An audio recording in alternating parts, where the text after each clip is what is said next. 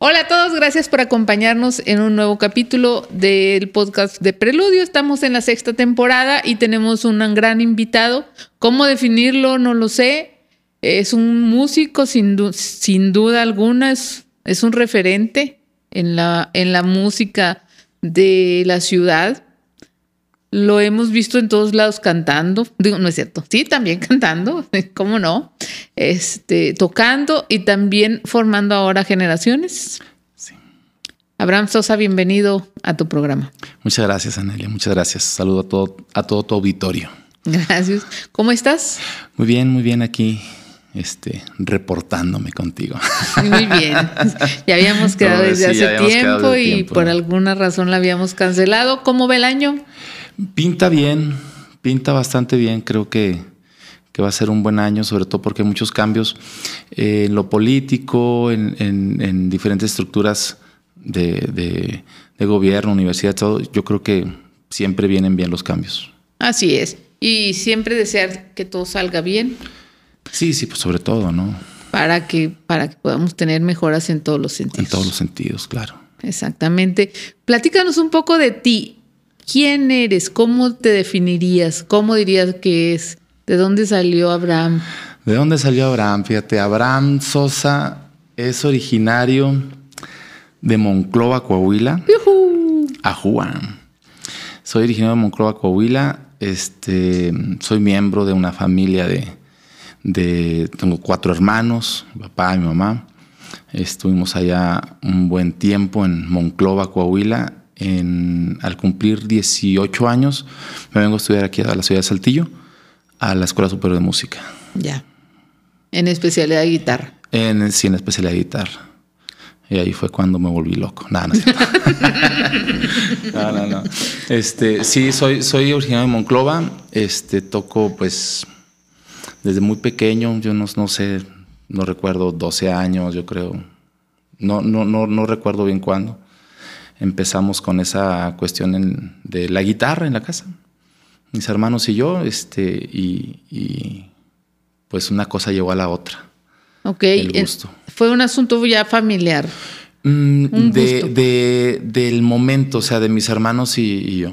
de la realmente no, no, sí, no, no viene así como que de una tradición de músico ni nada. Sí tengo un tío que, que es el que, el que, el músico, ¿verdad? De la familia, todo el mundo tenemos un tío Siempre hay alguien. Siempre tenemos un tío. Si, usted no tiene un tío, probablemente usted sea ese tío, que es el que sabe tocar la guitarra y que le enseña tres cosas al sobrino.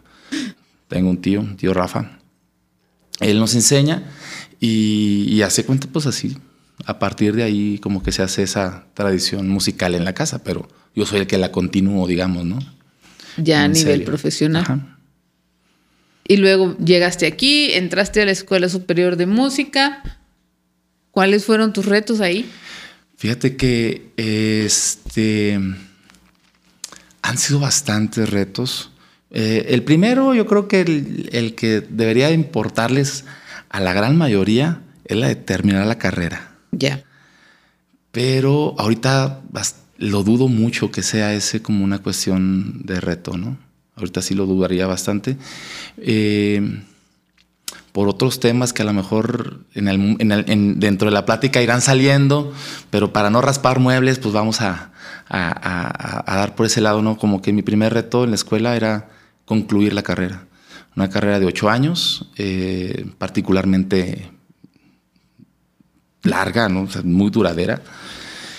Y bueno, creo que, que, que dentro de, de ya, ya inmerso en la carrera, sí se llega a complicar muchísimas cosas, ¿no?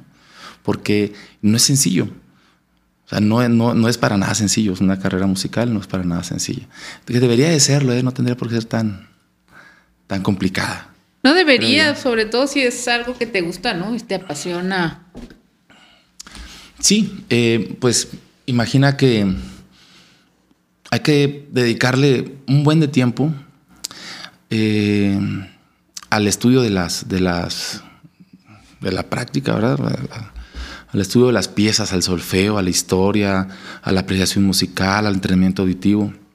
Son demasiadas áreas para poder, o sea, para poder ser un músico, tienes que tener un montón de herramientas y todas esas están moviéndose, o sea, en un engranaje perfecto para que pueda salir un resultado.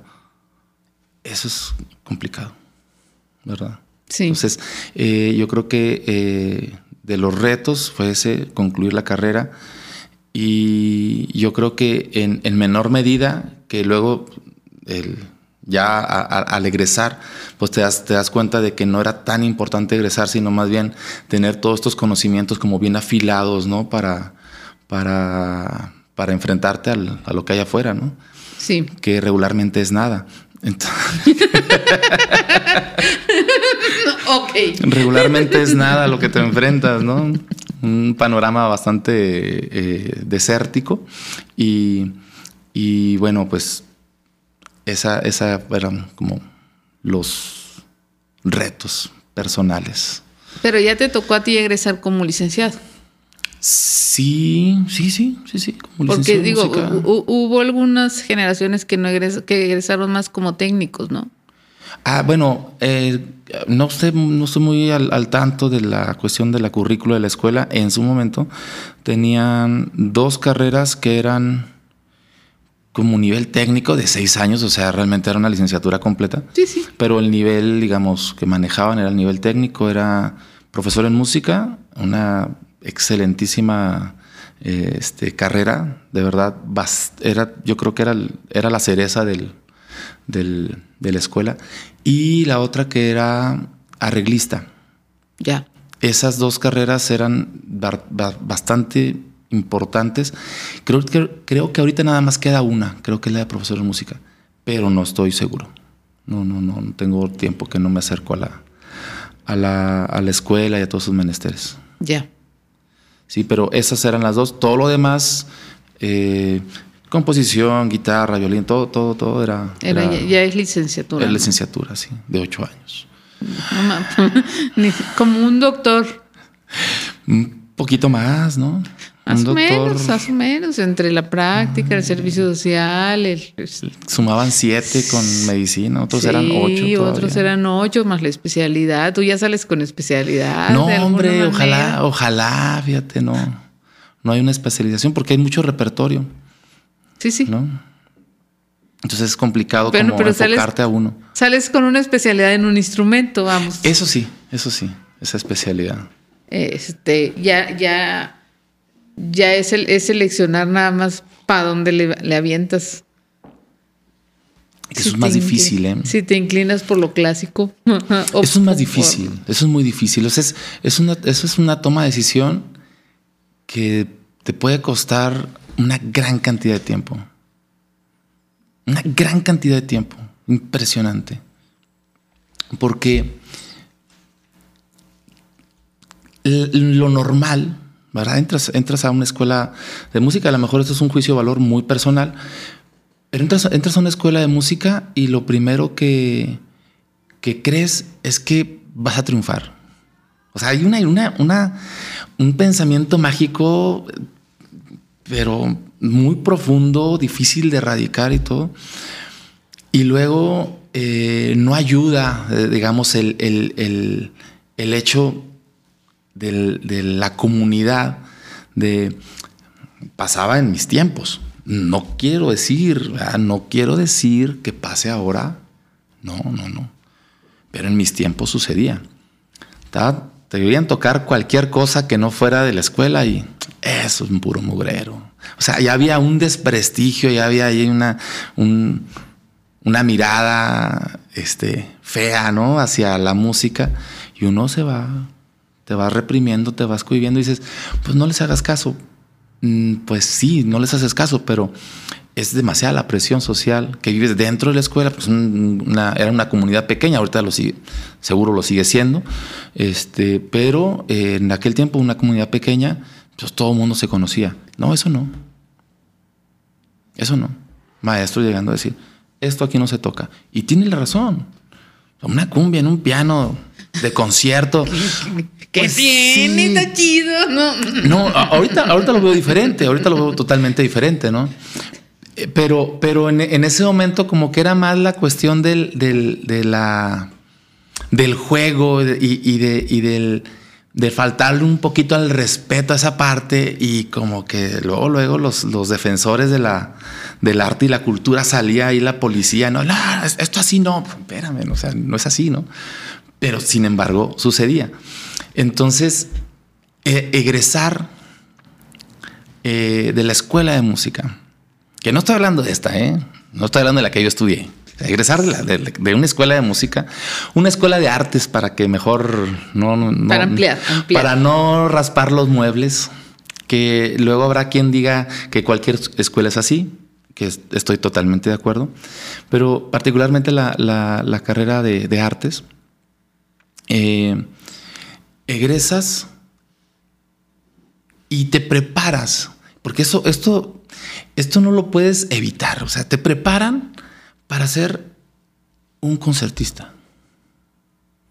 Y tocas música de Bach, y tocas música de Vivaldi, y tocas música de Fernando Sor, y tocas música de Brahms, y los pianistas, y el siglo XIX, música barroca, música del Renacimiento. Oh, súper, o sea, somos los museos, somos unos museos nosotros vivientes. O sea, el, el arte de esa época, nosotros la podemos recrear. Eso es algo importantísimo, súper valioso eso, ¿no? Para la sociedad. Sin embargo, no nos enseñan a verlo así. ¿Sí? No nos enseñan a verlo así. Es como el, toca bien, no te equivoques, y aquí.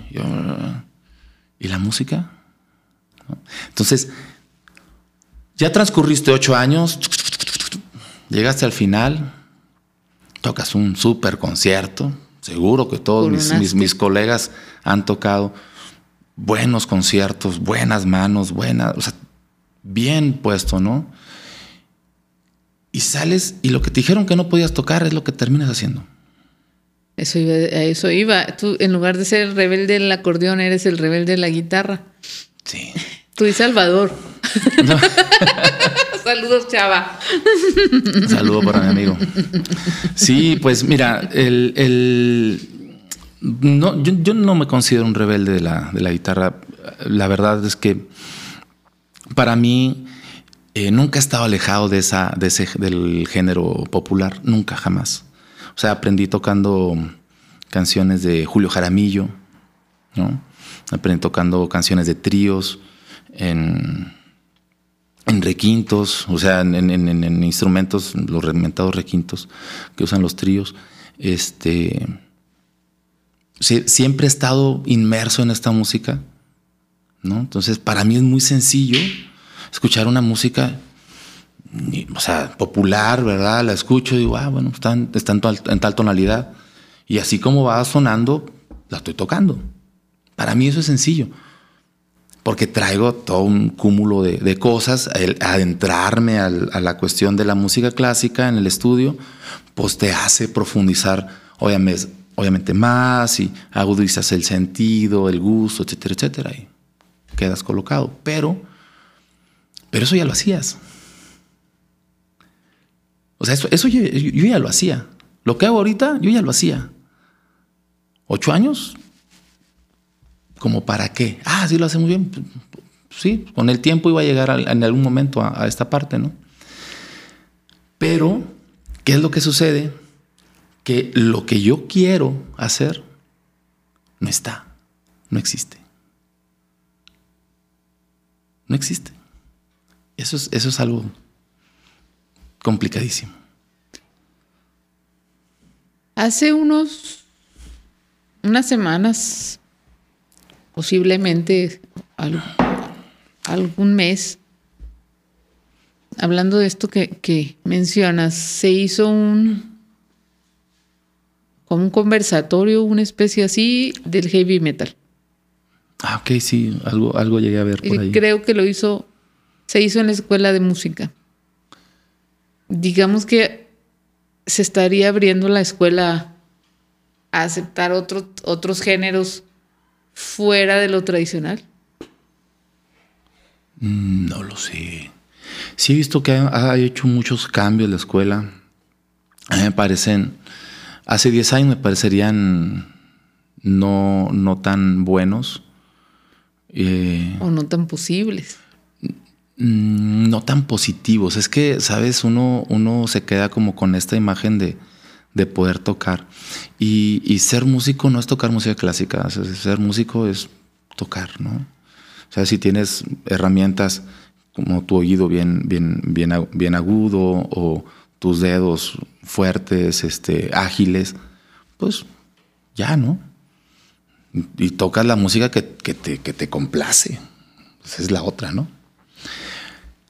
Pero estas otras músicas eh, son, son parte de la sociedad y son parte del consumo. Entonces, eh, ¿quién trabaja más? ¿Quién trabaja menos? Pues quien se logra adaptar a, esta, a este consumo social, ¿no? Sí.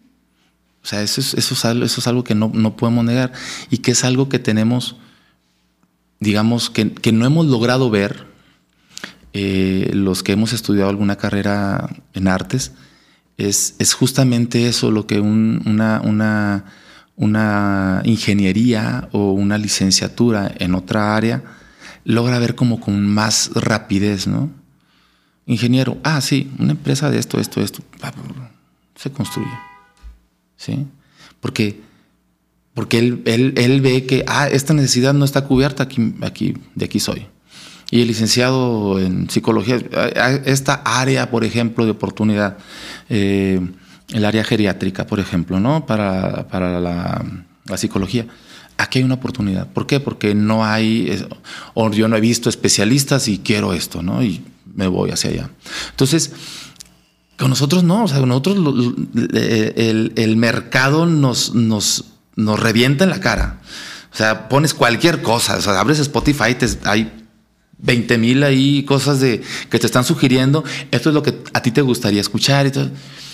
Jamás le he dado clic ahí, hasta apenas hoy en la mañana le di clic ahí. Y dije, ah, mira todas mis rolas que me gustaría.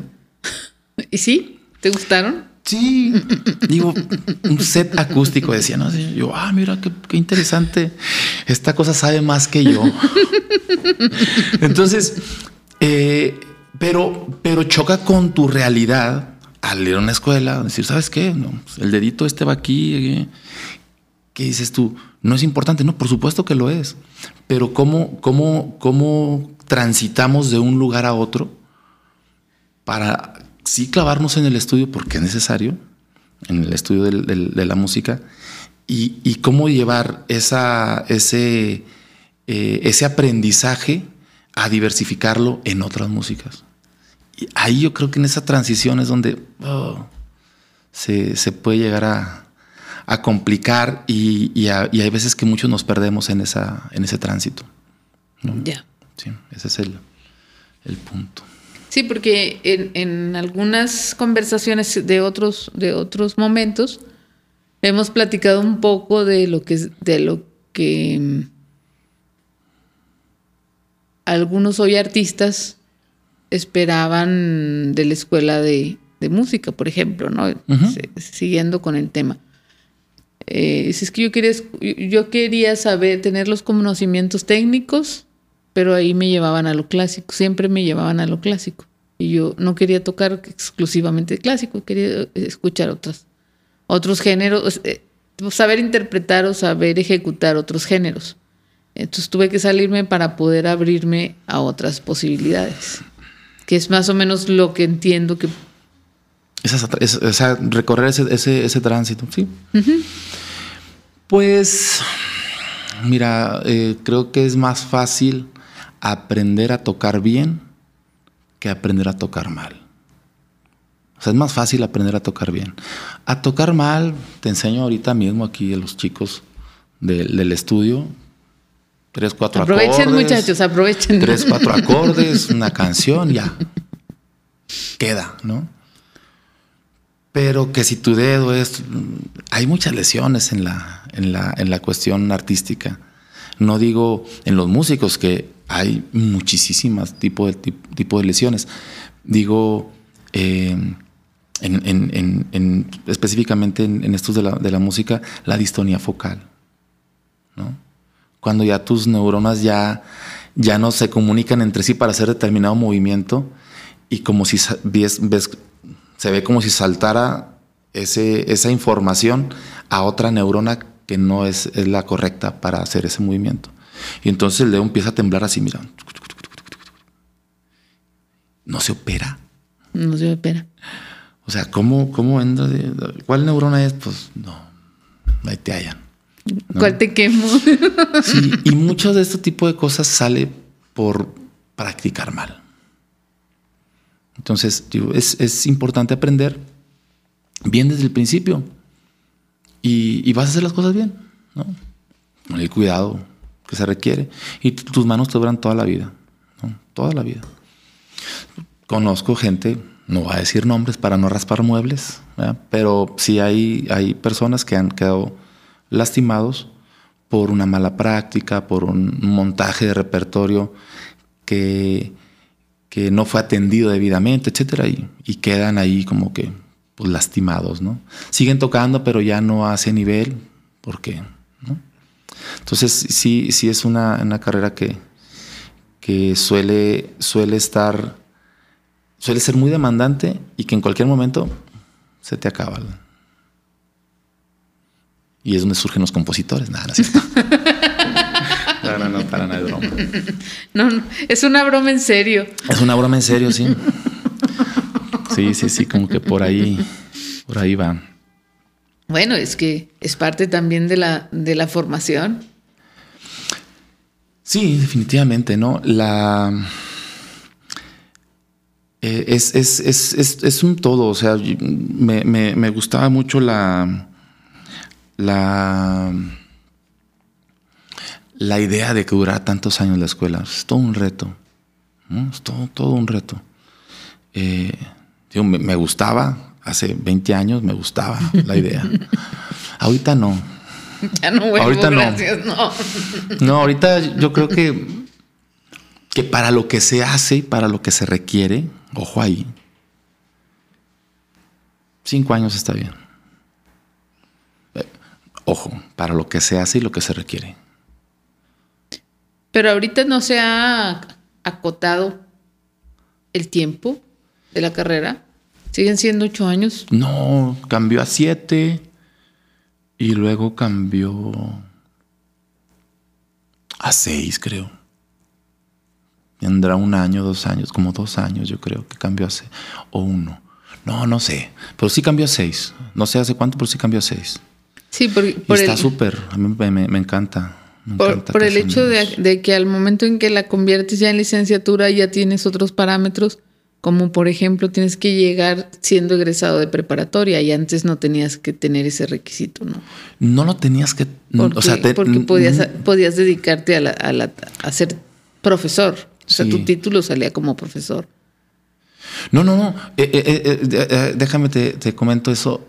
Entraba, la, la idea de, de, de entrar a la escuela sin la preparatoria era como un convenio que tenía exclusivamente la escuela de música porque los niños de 13 años... Uh -huh. O sea, necesitan desarrollar. sí, entre más chicos mejor. Entonces sí. era como esa idea muy, muy este, de conservatorio europeo, ¿no? Uh -huh. Desde muy chiquitos a esa edad. Y obviamente, o sea, no se podía, no podías entrar a los 13 años sino estar en la secundaria, ¿no? O sea, tenías que estar en secundaria, ir transitando tus, tus años para que cuando estuvieras en sexto año, tú estuvieras entregando tu, tu, tu, certificado de preparatoria y te continuabas tres años la licenciatura. Ya. Yeah. Eso, eso estaba genial. Porque salías con 23 años, 22 años, y ya tirando patas para todos lados. Sí. Eso, es, esa era la idea. Pero la información en el 98, ¿no? Pues me llegaba la información a cuentagotas. Este, mira, te voy, a, te voy a platicar algo de por qué vine a estudiar acá. Eh, conozco yo a, a, de lo de conocer, Javier Musa. Claro, aquí estuvo ya. Mira. Y justo hablábamos un poco de.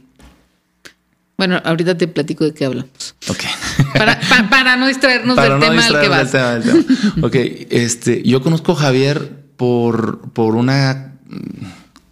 Abre un coro en la iglesia del barrio. Y del bar también, seguramente. No, no, no, Era, era, era, era una, En la iglesia del barrio y también en, el bar. No, no, ahí, ahí no, no, no, no, no entramos en esos detalles. Estábamos muy chicos. O sea, él, él ya tenía un, dos años aquí en la escuela y, y tocaba el piano. Sí. O sea, ya, era el pianista. Y este, yo ahí en preparatoria y ahí, oye, que tú sabes música. Ah, sí. El día que lo conocí, Después del ensayo de coro y todo, yo ahí haciendo lo que él me decía y todo, terminamos. Le dije, oye, yo quiero aprender. Ah, te explico. Cuerno de, de pautado, me empezó a explicar. Como tres horas nos llevamos ahí. Hoy me enseñó el primer año de solfeo de la escuela. Ya. Si no es por él, yo aquí no, no, no, me hubiera venido a Saltillo, sería un ingeniero bastante exitoso, por cierto. No, estarías desempleado en Altos Hornos. ¿eh? Seguramente, ¿verdad? Estaría vendiendo taquitos. Estaría sufriendo ahorita. Estaría sufriendo vendiendo tacos en una camionetona. Nuestra solidaridad con todo el personal de Altos Hornos, sinceramente, es una desgracia lo que está pasando. Este, este, es terrible. Esperamos que, que, se pueda solucionar pronto ese problema porque, porque son miles de personas que están padeciendo. Muchísimas prácticamente toda la ciudad. Y parte de, otros municipios, este. sí, la región carbonífera, todo lo que todo el norte, este, acá para Sierra Mojada y es, terrible, muy terrible. Un saludo para todos mis mis paisanos de Moncloa. Sí, y, y, un buen deseo que, que, que, que, este año resuelva. Que ya se resuelva. Sí. Ojalá. Bueno, entonces te, digo, e, esta cuestión de de enterarse a los 18 años que existe una escuela de música, que puedo acceder a ella mediante la universidad. Digo, wow, ¿no? Pero a los 18 años, no a los 13, no a los 12. Esa, es, la, es, la, edad. Sí, sí. Nomás que a los 12 tal vez no te hubieran dejado venir. A los, a los 12 ya quería irme. O sea, cuando yo aprendí a tocar la guitarra, yo dije, yo quiero estudiar eso toda mi vida. Yo quiero hacer esto, yo quiero hacer esto toda mi vida. Porque yo a mi plebe de 12 años todavía no lo suelto para que se vaya a otra ciudad. No, no, es muy difícil. es muy difícil, es muy difícil. Acabo de ver una, una película este, que me desgarró el alma, se llama La canción de los nombres olvidados. Ok. En Netflix, con Tim Roth.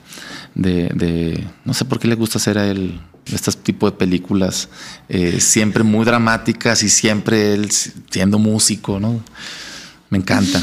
Este, y, no, no, no, no, la platico para no hacer el spoiler. Se trata de un niño que lo dejan a esa, a esa corta edad con otra familia para que pueda desarrollar justamente. Pero es eso, ¿no? O sea, estamos hablando de que, de que en la música, entre más temprano empieces, entre, entre más tengas el papá o la, o la mamá o la familia sepa cómo dirigir toda esa energía, es, es muy positivo. Sí, sí, sí. Es, digo, sin duda el, desarrollo este, psicomotor de las manos, de, los dedos, de los nervios, todo lo que implica el, ejecutar cualquier instrumento, el piano, eh, entre más temprano se inicie, va creciendo con esa habilidad prácticamente. Y tenemos a nuestro mejor ejemplo, Mozart. Exactamente. O sea, a él desde chiquito, órale. Obviamente talento natural, el papá también músico y todo, pero fíjate que hay una cosa que me, gusta mucho de, esta, de esa bibliografía, de esa biografía de Mozart, que es que al, papá no se le toma tanto en cuenta, este, y es el, a lo mejor el primer caimán ¿no? documentado de la, de la música, ¿no? Donde trae al niño regenteando por todos lados, órale, aquí y allá. Pero esa es una idea muy padre porque al artista le permite ser artista, cosa que ahorita no. Sí. Ahorita no, ahorita quieres armarte un estudio, sí, ármate un estudio. Montate las luces, monta el micrófono, ten tu equipo de audio, tu equipo de grabación, interfaz, micrófono, bla, bla, Y tú solo dale ahí y tú solo toca. Entonces, es muy complicado. Si estudias música, pero también quiero que estudies una ingeniería. Y, Y, sabes qué, uno, uno no lo ve este positivo. Yo, yo me negué a esa idea. ¿eh? O sea, mis padres me dijeron, eh, estudia otra cosa. Yo no. Esto voy a estudiar y es que mira, y, la verdad es que uno está joven y uno no, va a entender. Yo para empezar ni me iba a casar, ni yo, yo era un bohemio de corazón, me iba a estar inmerso en, entre fiesta y fiesta y haciendo todo un despapalle. Así, así me imaginaba yo que iba a ser mi vida. La verdad es que no es así, o sea, eh, pero, pero uno tiene que ser artista. Y la vida no te lo, no te lo permite. No, no, no, no, o sea, puedes ser artista de ratitos. Porque el, el día a día te consume. Te consume. Y este, y el las pocas facilidades que te da este país para poder hacer, para, para poder ser un artista como, como una carrera oficial, profesional, eh, formal, con todos los beneficios que debería de tener, pues realmente no te los da como, como los daría en otros países, ¿no?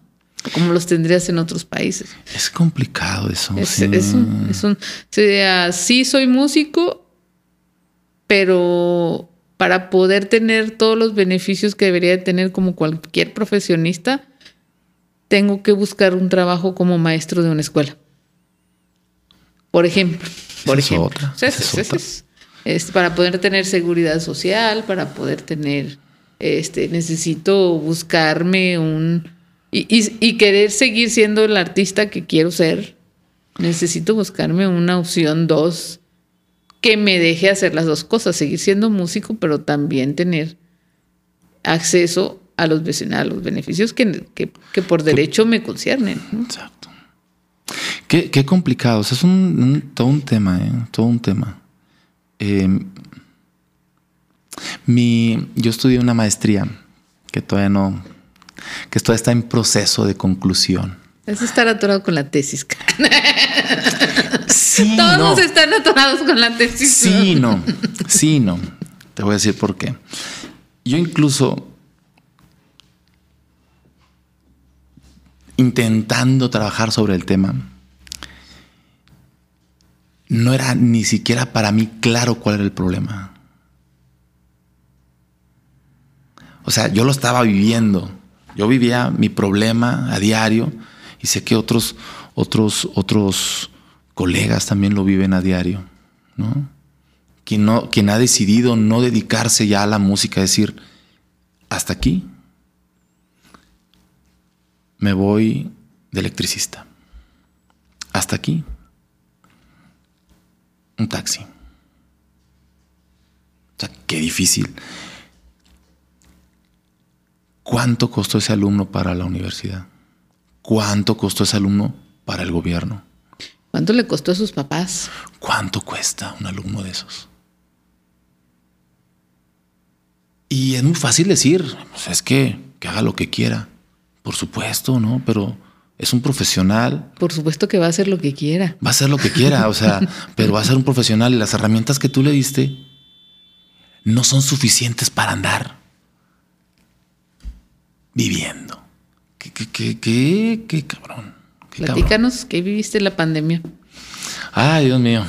Ya estamos en este tema. Sí, hay, ya estamos en este tema. Hay filtro para que no se vean las No tenemos filtros y tampoco tenemos censura. Aquí nos censuramos. No hay censura, podemos decir todo. Aquí las cosas como son. Perfecto. Pero no, digo, no era la idea llegar aquí, pero estamos en este tema y, tendría, y sería muy interesante que desde tu experiencia pudieras contarnos ¿Cómo la padeció la comunidad? Mm, yo creo que la pasamos mal, o sea, pero es un, malestar general. No, no quiero yo acuñarme en una, en una posición de que a los artistas nos fue peor, no. Yo creo que yo creo que hubo, hubo una, una, cuestión mundial en la que unos sacaron beneficio y otros no, no, tuvimos la oportunidad de, de, de florecer, ¿no? De mantenernos. O sea, de mantenerse, ¿no?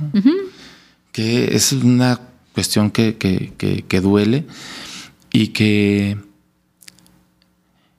que con este tema de la pandemia pues, se vinieron muchas cosas abajo. El artista tuvo que ser más creativo, tuvo que aprender a usar, oye, es que no le sea a una... Eh, a un, esta cosa de video, como de, grabación, no, no, le sea un programa de grabación, pues aprendes. Oye, este, salió una convocatoria del FONCA para artistas emergentes con la pandemia, te van a hacer un apoyo, van a dar quién sabe cuántas becas para medio mundo y solamente tienes que entregar tres videos. ¿Y cómo los hago? Y que queden bien y editados y que mi computadora dé el, sí, la aplique, o sea, que, me, funcione para hacer todo el trabajo ese en la computadora, ¿sí? Y la verdad es que a todos nos agarró mal parados. Así, ¿no? Entonces, no quiero yo acuñarme en ese punto del artista. Creo yo que sirvió para que los que nos pudimos quedar pudiéramos seguir trabajando. Que hay gente que no la libró. Personas muy cercanas, muy queridas del gremio artístico de Saltillo, del gremio artístico de, de, otras latitudes, de Matamoros, que yo viví en Matamoros allá este, cerca de ocho años, que, que se fue gente que apreciaba, que quería, y ya no está, ¿no?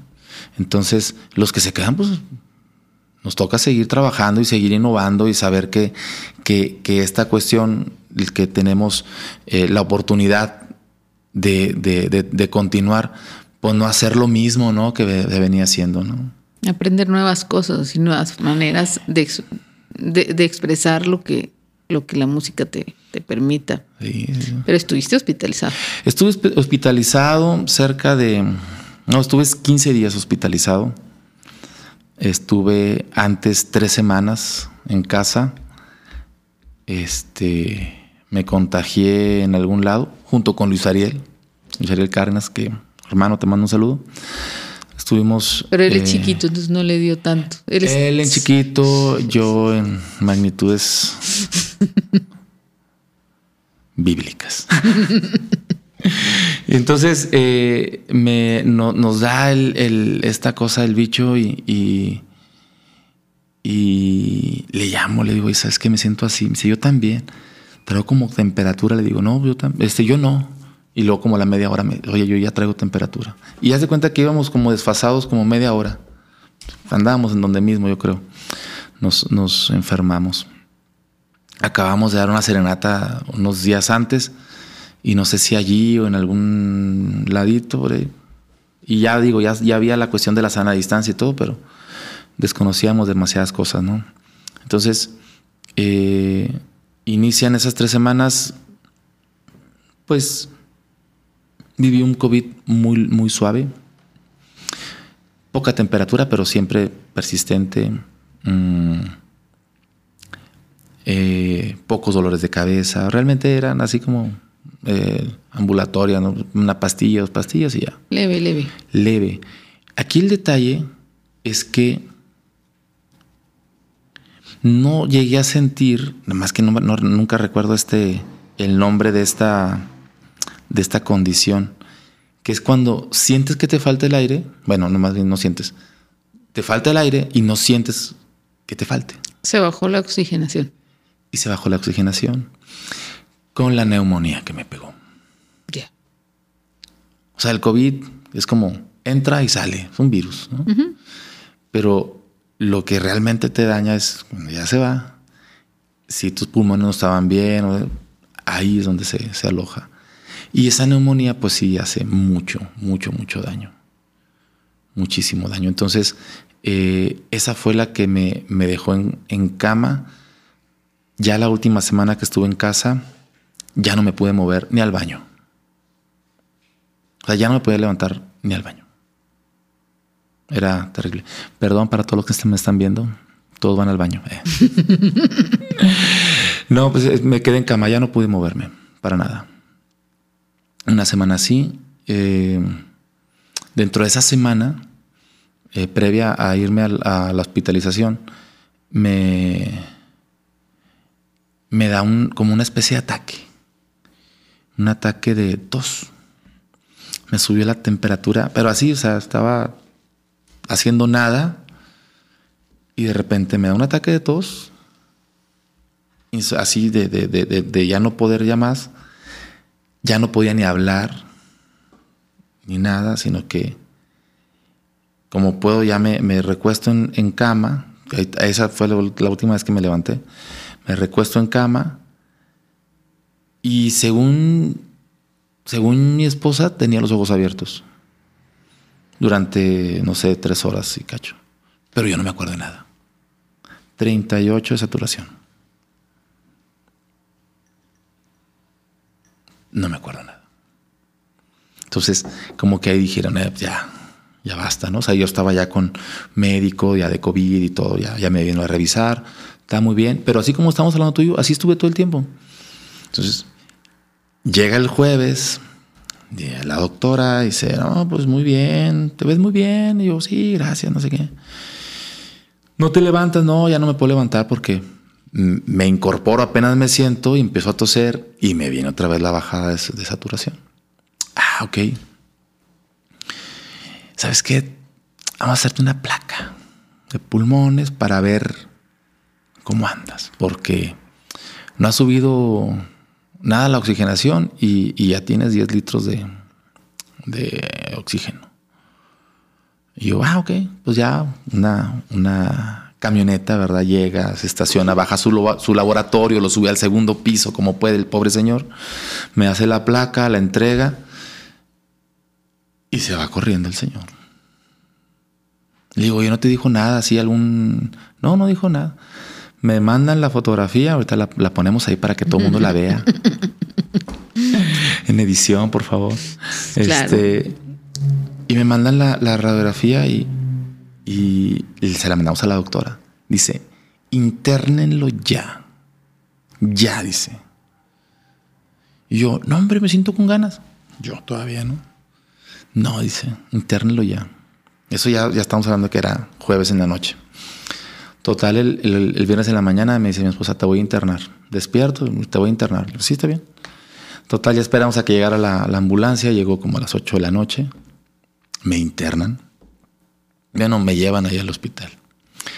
Me iban a llevar a uno, me terminaron llevando a otro. Bueno, por una cuestión de eh, eh, que era, era. Yo no quería llegar al hospital porque, al de saber, soy vegetariano. Soy vegetariano de nacimiento. jamás he comido carne. Y no iba a empezar a comer carne. Entonces, como no estamos en un hotel. No, no, hay menú. No hay menú. Es lo que, lo que, lo que, es. hay es lo que es. Es lo que, vas a comer.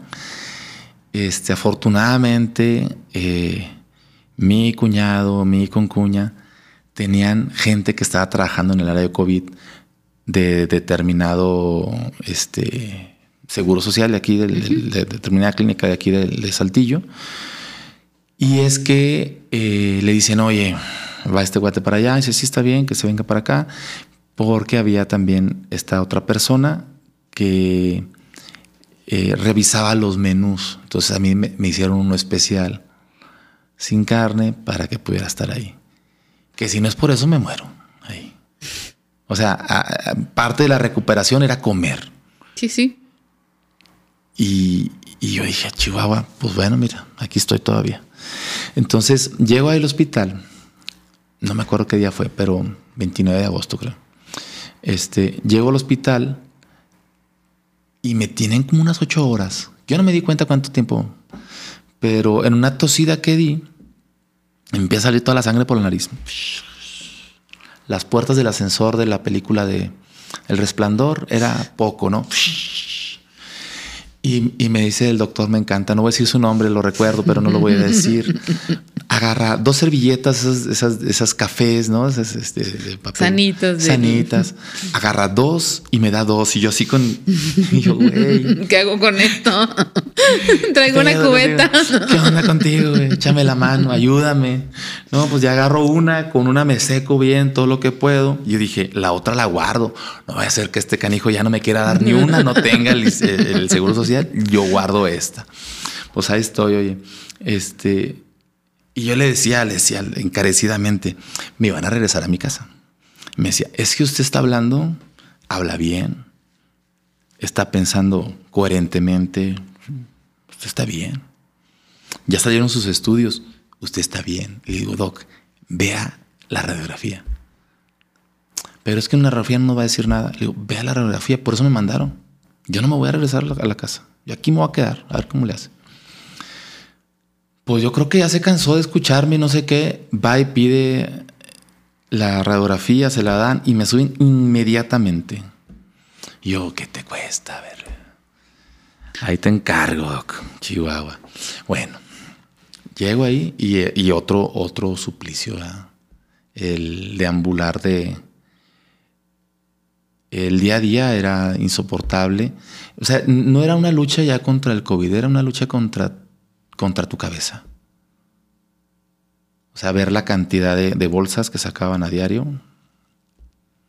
O sea, te hace pensar cosillas no tan, no tan positivas. Entonces, era uno mismo, ¿no? Contra uno mismo. Claro. Así es como lo viví. ¿Y tenía servicios médicos? No. No, nada. Fíjate que. Fue la situación, ¿no? No, si, hubiera tenido. Lo que pasa es que yo me renuncié a mi trabajo. Este. Porque estuve. Tenía una situación familiar. Estaba a cuidar a mis hijas. Mi esposa acaba de entrar a trabajar en el 2019. Y venía ella de, haber cuidado a las niñas durante no sé cuánto tiempo, 10 años. Y, y dijo, ya voy a empezar a trabajar. Y digo, perfecto. Este, si tú en algún momento no te sientes cómoda, pues, te sales y yo sigo trabajando. Y estábamos en ese, en ese eh, dicho cuando dice, no, pues yo me quedo a trabajar y yo dije, bueno, me salgo yo. Me estaba yendo muy bien en los bares, así tocando en cualquier parte. dije yo, yo no necesito y con esto me puedo aliviar, mi esposa ya tiene seguro, me asegura, etcétera, todo bien. El asunto es de que no se puede, en mi trabajo anterior, no se puede eh, hacer compatible el horario que estaba solicitando. Y yo, ¿sabes qué? Le digo, necesito estar con mis hijas porque necesitan cuidado. Y ahí, renuncié en 2020, en enero. Ya. Sí, esa, es la, cuestión de por qué me quedé sin, sin seguro social. Pero no en todo, en todo obra Dios, ¿eh? La verdad es que me fue muy bien. Pero tenías seguro social por tu trabajo y tu trabajo está relacionado con el arte? Mi trabajo estaba relacionado con el arte, sí y no. Mm, por ejemplo, tú trabajas en secretaría. ¿Está relacionado con el arte, tu trabajo? Sí. Bueno, algo así estaba el mío, pero no era hacer el arte, era administrar. ¿Sí? ¿Qué digo? estás dentro de, ¿no? Sí, sí. O sea, es posible. Eh, y eso está muy chido. Eso está. Pero no estabas ejecutando, vamos. No ejecutas. Sí, ese, es el, menester. Y es al punto al que, al que iba antes de entrar Al, a, este, hasta este detalle ¿no? de, de la pandemia. Es que aprendes a hacer una cosa y lo mínimo que esperas es hacer esa cosa, ¿no? Porque es para lo que estás licenciado, ¿no? Claro. Pero cuando haces ocho años y terminas en un taxi, que no es para nada despreciable, yo ya quiero meter mi flotilla de carros. Yo ya estoy soy diciendo que no. Yo ya soy Uber. Oye, está, está, está genial. No es despreciable, pero a lo que yo voy es a ¿Por qué si te quieres dedicar a algo? No tienes las oportunidades, no hay, no existen. Tienes que formularlas, tienes que hacerlas. Luego no hay un, manual que diga, esto es lo que voy a hacer, ¿no? Para que, me, para que suceda esto. Yo, yo creo que ahí hay un, hay un vacío informativo del, de, de, las autoridades en competencia cultural con la comunidad artística. Hay una deuda histórica eh, de, información hacia la comunidad para la que nos debemos, porque es a la que nos debemos. O sea, estamos ahí para trabajar para, para ustedes, no estamos ahí para, para ponerles cara bonita y no, estamos ahí para, para poder ofrecer oportunidades eh, de una u otra manera. Eh, eso, eso siempre creo yo ha sido el compromiso de cualquier servidor público. En el área de cultura especialmente, hay algunas posibilidades que se abren para este tipo de situaciones, que son los beneficios que puede obtener el artista de manera independiente. Entonces, que muchos de los artistas no lo saben, porque incluso muchos de nosotros mismos, como funcionarios, no lo sabemos. Tómala. Sí, sí, no lo sabemos. Es decir, yo estoy yo, yo tengo un cargo público, un puesto por mínimo que sea, y a mí automáticamente mi patrón, que viene siendo el gobierno del Estado en este caso, me afilia al, ISTE, y entonces yo tengo servicios médicos. Y sé que tengo servicios médicos. No tengo un servicio de retiro oficial. Eh, sí, sí, sí. Eh, normal, Porque para los burócratas los, los, los servicios de retiro, los, los los medios de ese retiro son diferentes, funcionan, sí, vas a, vas a una dirección de pensiones y te están retirando de tu sueldo un porcentaje y ahí lo vas guardando y, y, esperamos de buena voluntad que se te digan ahí y que no pase lo de la sección, ¿no? Este, lo de cierta sección. Pero bueno, eh, uno más o menos que le intelige a las cosas sabe que así funciona el, la burocracia. ¿no? Pero muchas ocasiones o, muchas personas no saben, por ejemplo, que uno, yo, yo en, un dado caso, que no tengo una, un servicio de Afore vigente, porque mi Afore dejó de, percibir ingresos desde que yo dejé de ser empleada de la universidad, porque ahí ahí sí recibí esa prestación yo puedo ir y darme de alta en el, en el Seguro Social de manera independiente, hacer un pago anual y entonces voy a tener todos los beneficios que debería de tener si tuviese un patrón. yo tendría que tener la obligación de hacerte saber a ti como artista que tú también puedes tener ese beneficio. Por supuesto. Porque no es, no, no es novedad ni salió después de la pandemia. siempre, ha estado ahí, siempre ha existido que las personas profesionales independientes pueden acceder a los servicios médicos de seguridad social a través del Instituto Mexicano de Seguro Social. Sí, por supuesto. De manera independiente con una cuota anual que puede o no cubrir el sistema del retiro. pero, pero sí puede cubrir los servicios médicos en un dado caso, los tuyos y los de tu familia. Sí, por supuesto. Es como yo lo puedo ignorar, si yo no lo ignoro porque porque por azares del destino yo siempre estoy informada de muchas cosas. eso me lo platicó mi dentista. Dice, no, yo tengo seguro por esto, por esto, por esto. Esa es la razón por la que la sé. Sí. Sí.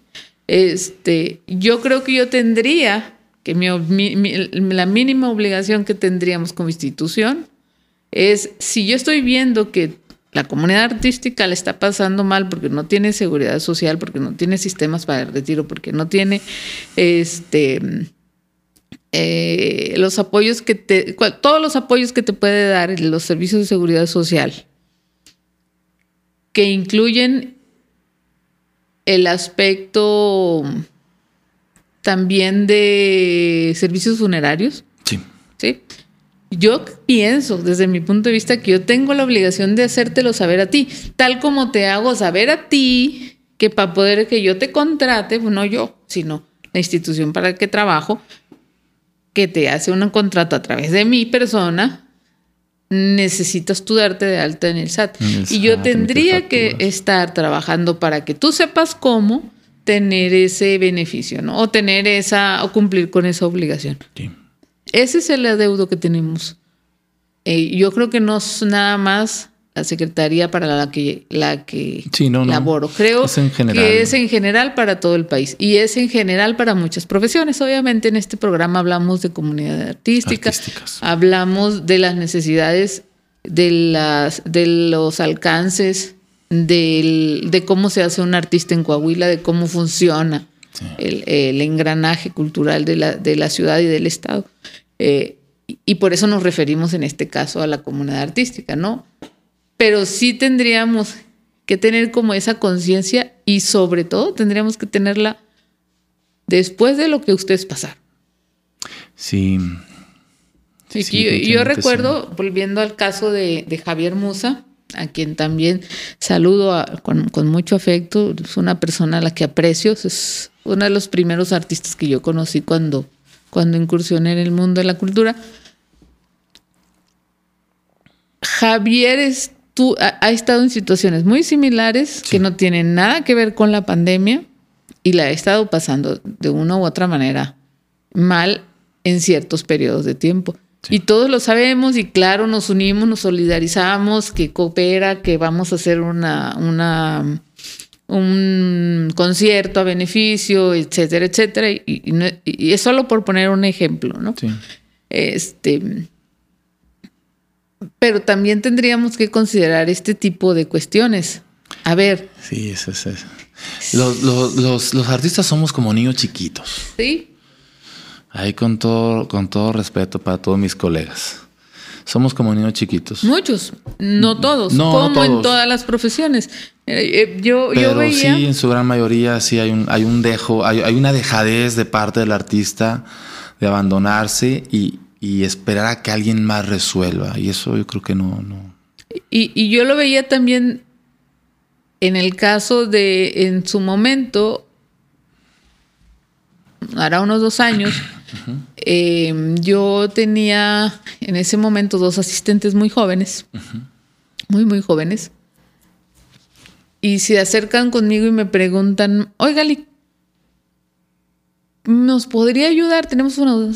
Ah, sí, claro que necesitan. ¿Qué es el Afore? Mm. Algo que nunca vas a tener mientras trabajes en el gobierno, cariño.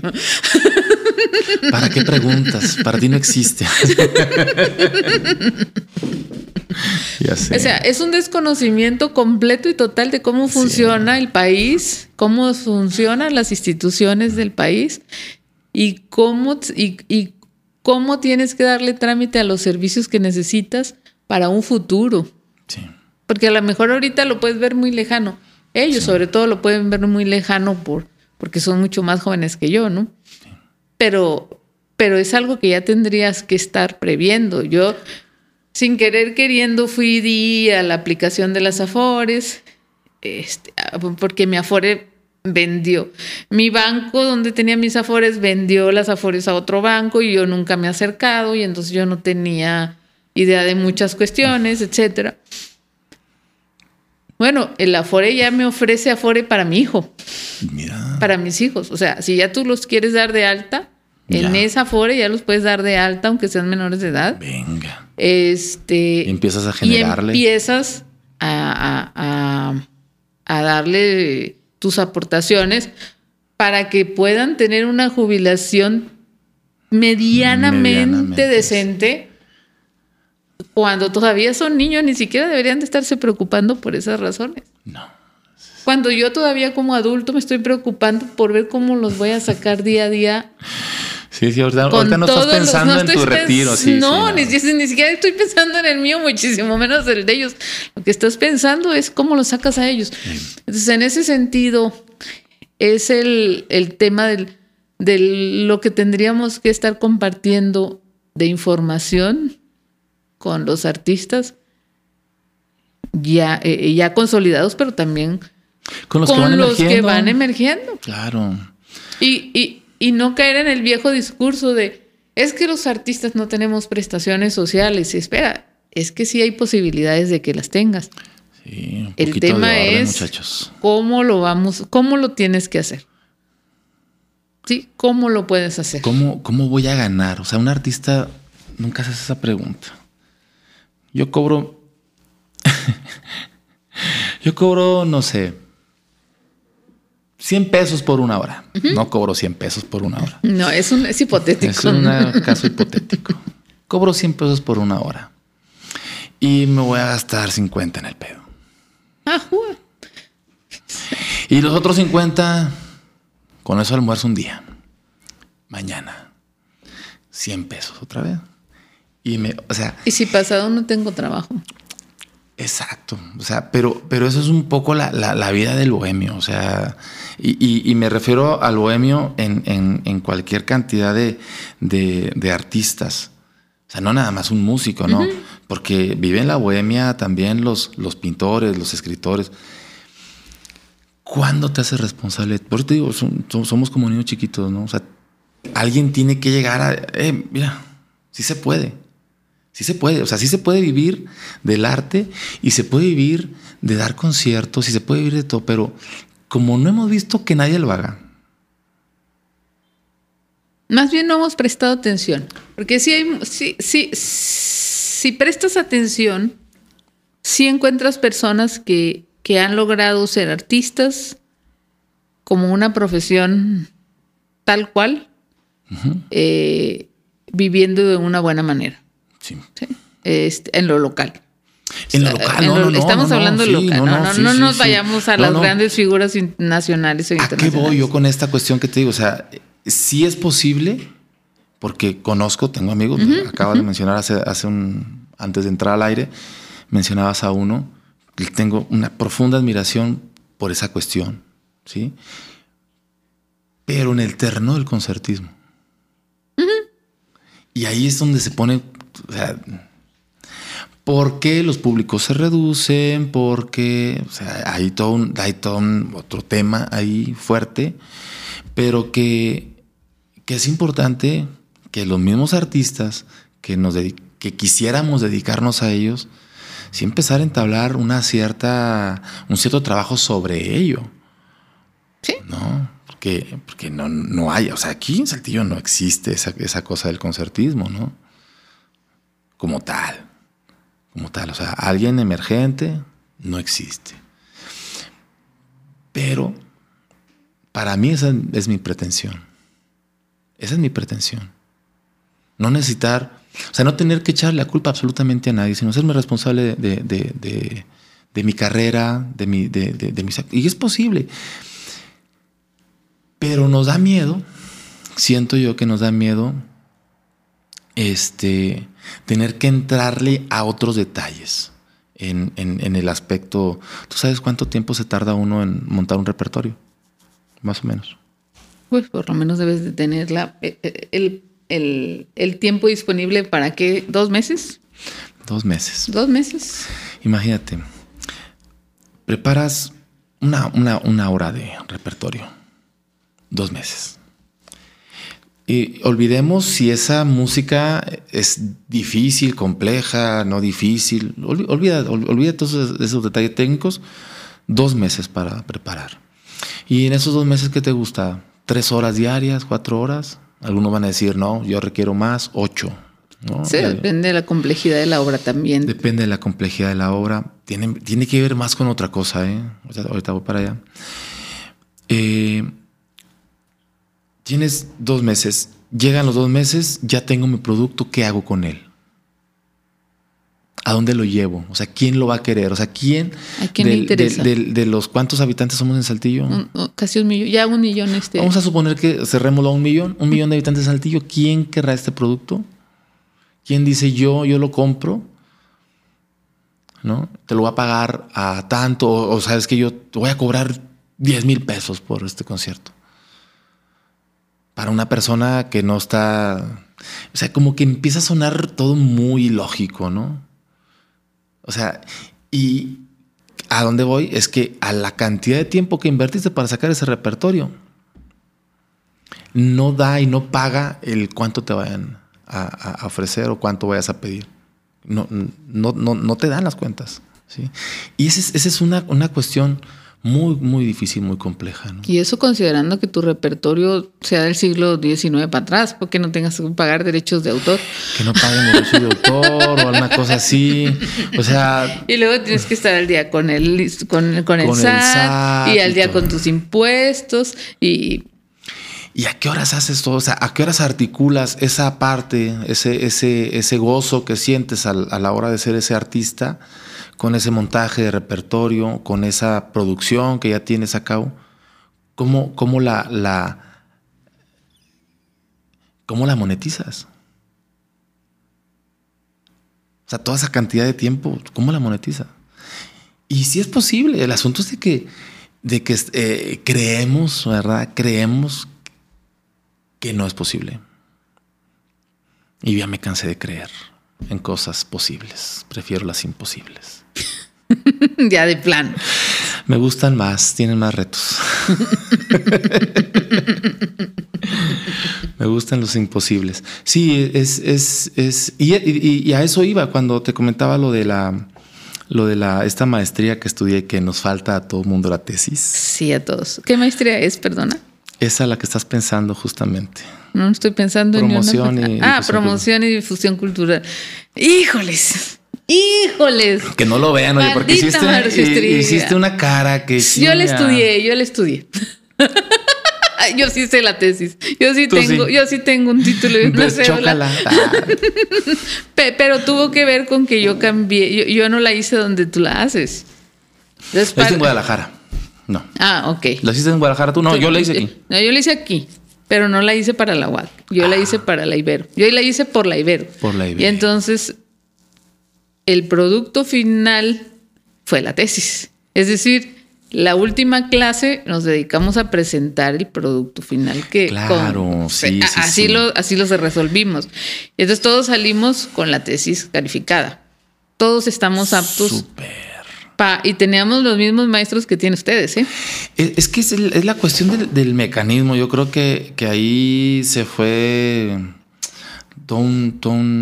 generaciones completas por la cuestión de la, de la de la maldita desgraciada tesis y el formato APA. El, formato.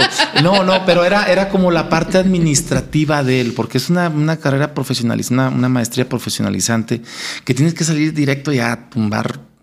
Echar chingazo. Sí, está chingado para todos lados. Pero, o sea, eh, es, es, demasiado el, laberintoso el asunto de llegar a, ese producto, el hecho de tener que seguir un, formato muy específico, eh, obviamente con ciertas adecuaciones y todo, pero no deja, no deja de ser eh, complicado ahora. Eh, en algún momento te topas con, con, con, con personas ahí que desconocen y ahí va, la, ahí va, el chingazo, que desconocen cómo es que se tiene que hacer un pike. O sea, y eso resulta tremendo para el, para el que está sufriendo ese, ese, ese caminito, ¿no? oye, por más que entregas, no, y no, y no, y, no, y no, y, hoy no. estoy de humor para aceptarte eso. 20, 20 problemas que tuve que enunciar para dar con uno. Me terminó ayudando un buen amigo, el Fido, que es maestro, maestro en ciencias él. Él me ayudó a hacer un análisis de cada uno de los problemas, de cada uno de, las, de los requerimientos para que eso fuera posible. Y, y no tenía nada que ver con la cultura, ni las artes, ni nada. No tenía que ver con, con la metodología. Con la metodología. Y me dijo, esto, esto por esto, no. Y esto a lo mejor sí, pero por esto no. Y llegamos a uno. Este es.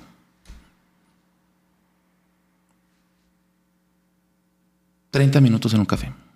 A mí me encantaba llegar a la clase y que me dijera, vamos a problematizar tu, tu tema. Mi tema no tiene problema. Mi tema ya está. ¿Por qué lo quieres meter en frente? Mi tema está resuelto. Yo ya sé lo que quiero hacer. Fíjate.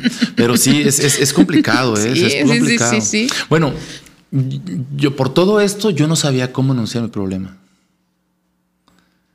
No sabía cómo, o sea, te lo juro que, o sea, antes, antes de que me, dieran este norte, eh, en, en la penúltima reunión, un, caballero de allá de, Guadalajara, ahora no me acuerdo el nombre.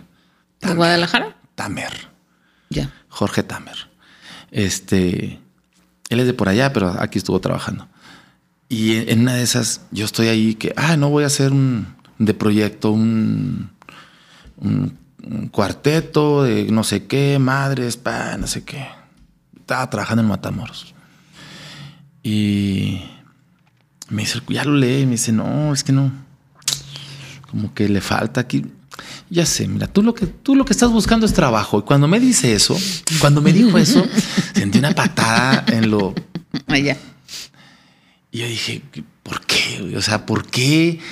¿Por qué alguien que no me conoce me está leyendo y dice, este güey quiere trabajo? Oye, cierro mi, mi, test y me pongo a ver ya todo lo que estaba pasando. Y yo empecé a ver exactamente lo mismo. Todas las personas que estábamos ahí estábamos buscando un trabajo. Estamos tratando de inventarnos un trabajo. Qué difícil situación. O sea, montonar, o sea, te hablo de la presentación.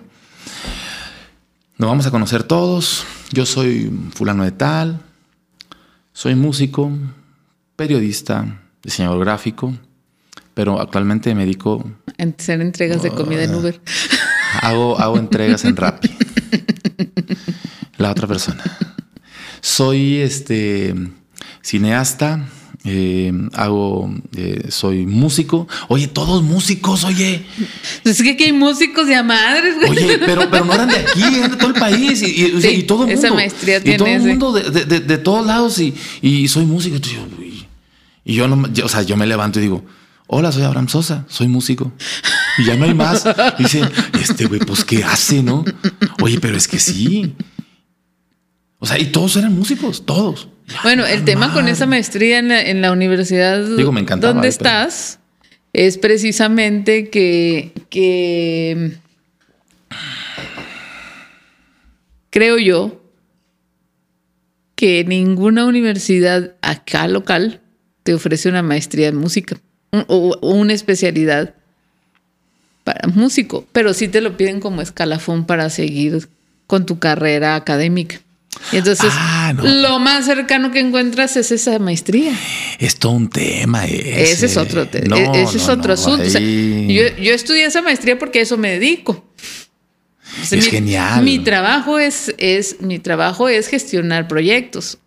Sí, sí. Este, y entonces yo dije, pues esta es la maestría que yo necesito porque a esto me dedico y necesito profesionalizarme en lo que estoy haciendo. Yo soy comunicóloga de, de, origen, ¿no? Entonces, bueno. Y músico, dice. Y, músico. y entrevistadora de músicos. Este,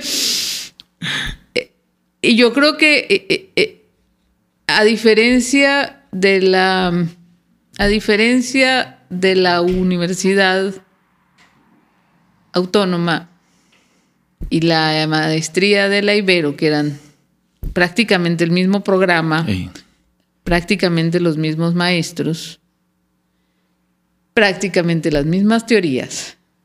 Mira. Este. La diferencia acá es que quienes estábamos acá no estábamos buscando un escalafón. No, son, no éramos académicos ninguno. Bueno, salvo uno de ellos, pero era maestro de secundaria, o sea, no necesitaba la maestría para escalafonar en el colegio para el que daba clases, lo quería mm. hacer porque en su en su otra formación tiene otra carrera de historiador y entonces necesitaba necesitaba como otra herramienta. Nosotros no necesitábamos eh, eh, la maestría. Nosotros la estábamos haciendo porque queríamos hacer esa maestría. Usarla. Sí, queríamos que nos funcionara en la vida por razones ajenas a la vida académica que nadie lleva. Ninguno somos académicos. Sí, eh, y eso, eso cuando, cuando lo, pude ver, esa, esa sesión, dije yo, qué triste, estamos bien mal, porque andamos buscando de qué agarrarnos.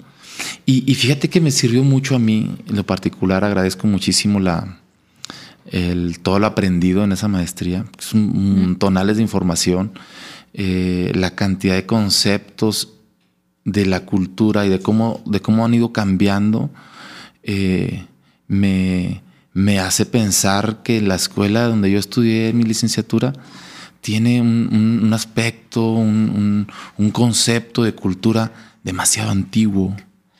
Bueno, es que vayamos al origen de la Escuela Superior de Música. El, eh, la el, el, quien origina la Escuela Superior de Música también origina esta maestría. Y yo creo que hubo la necesidad de reformarla de alguna manera.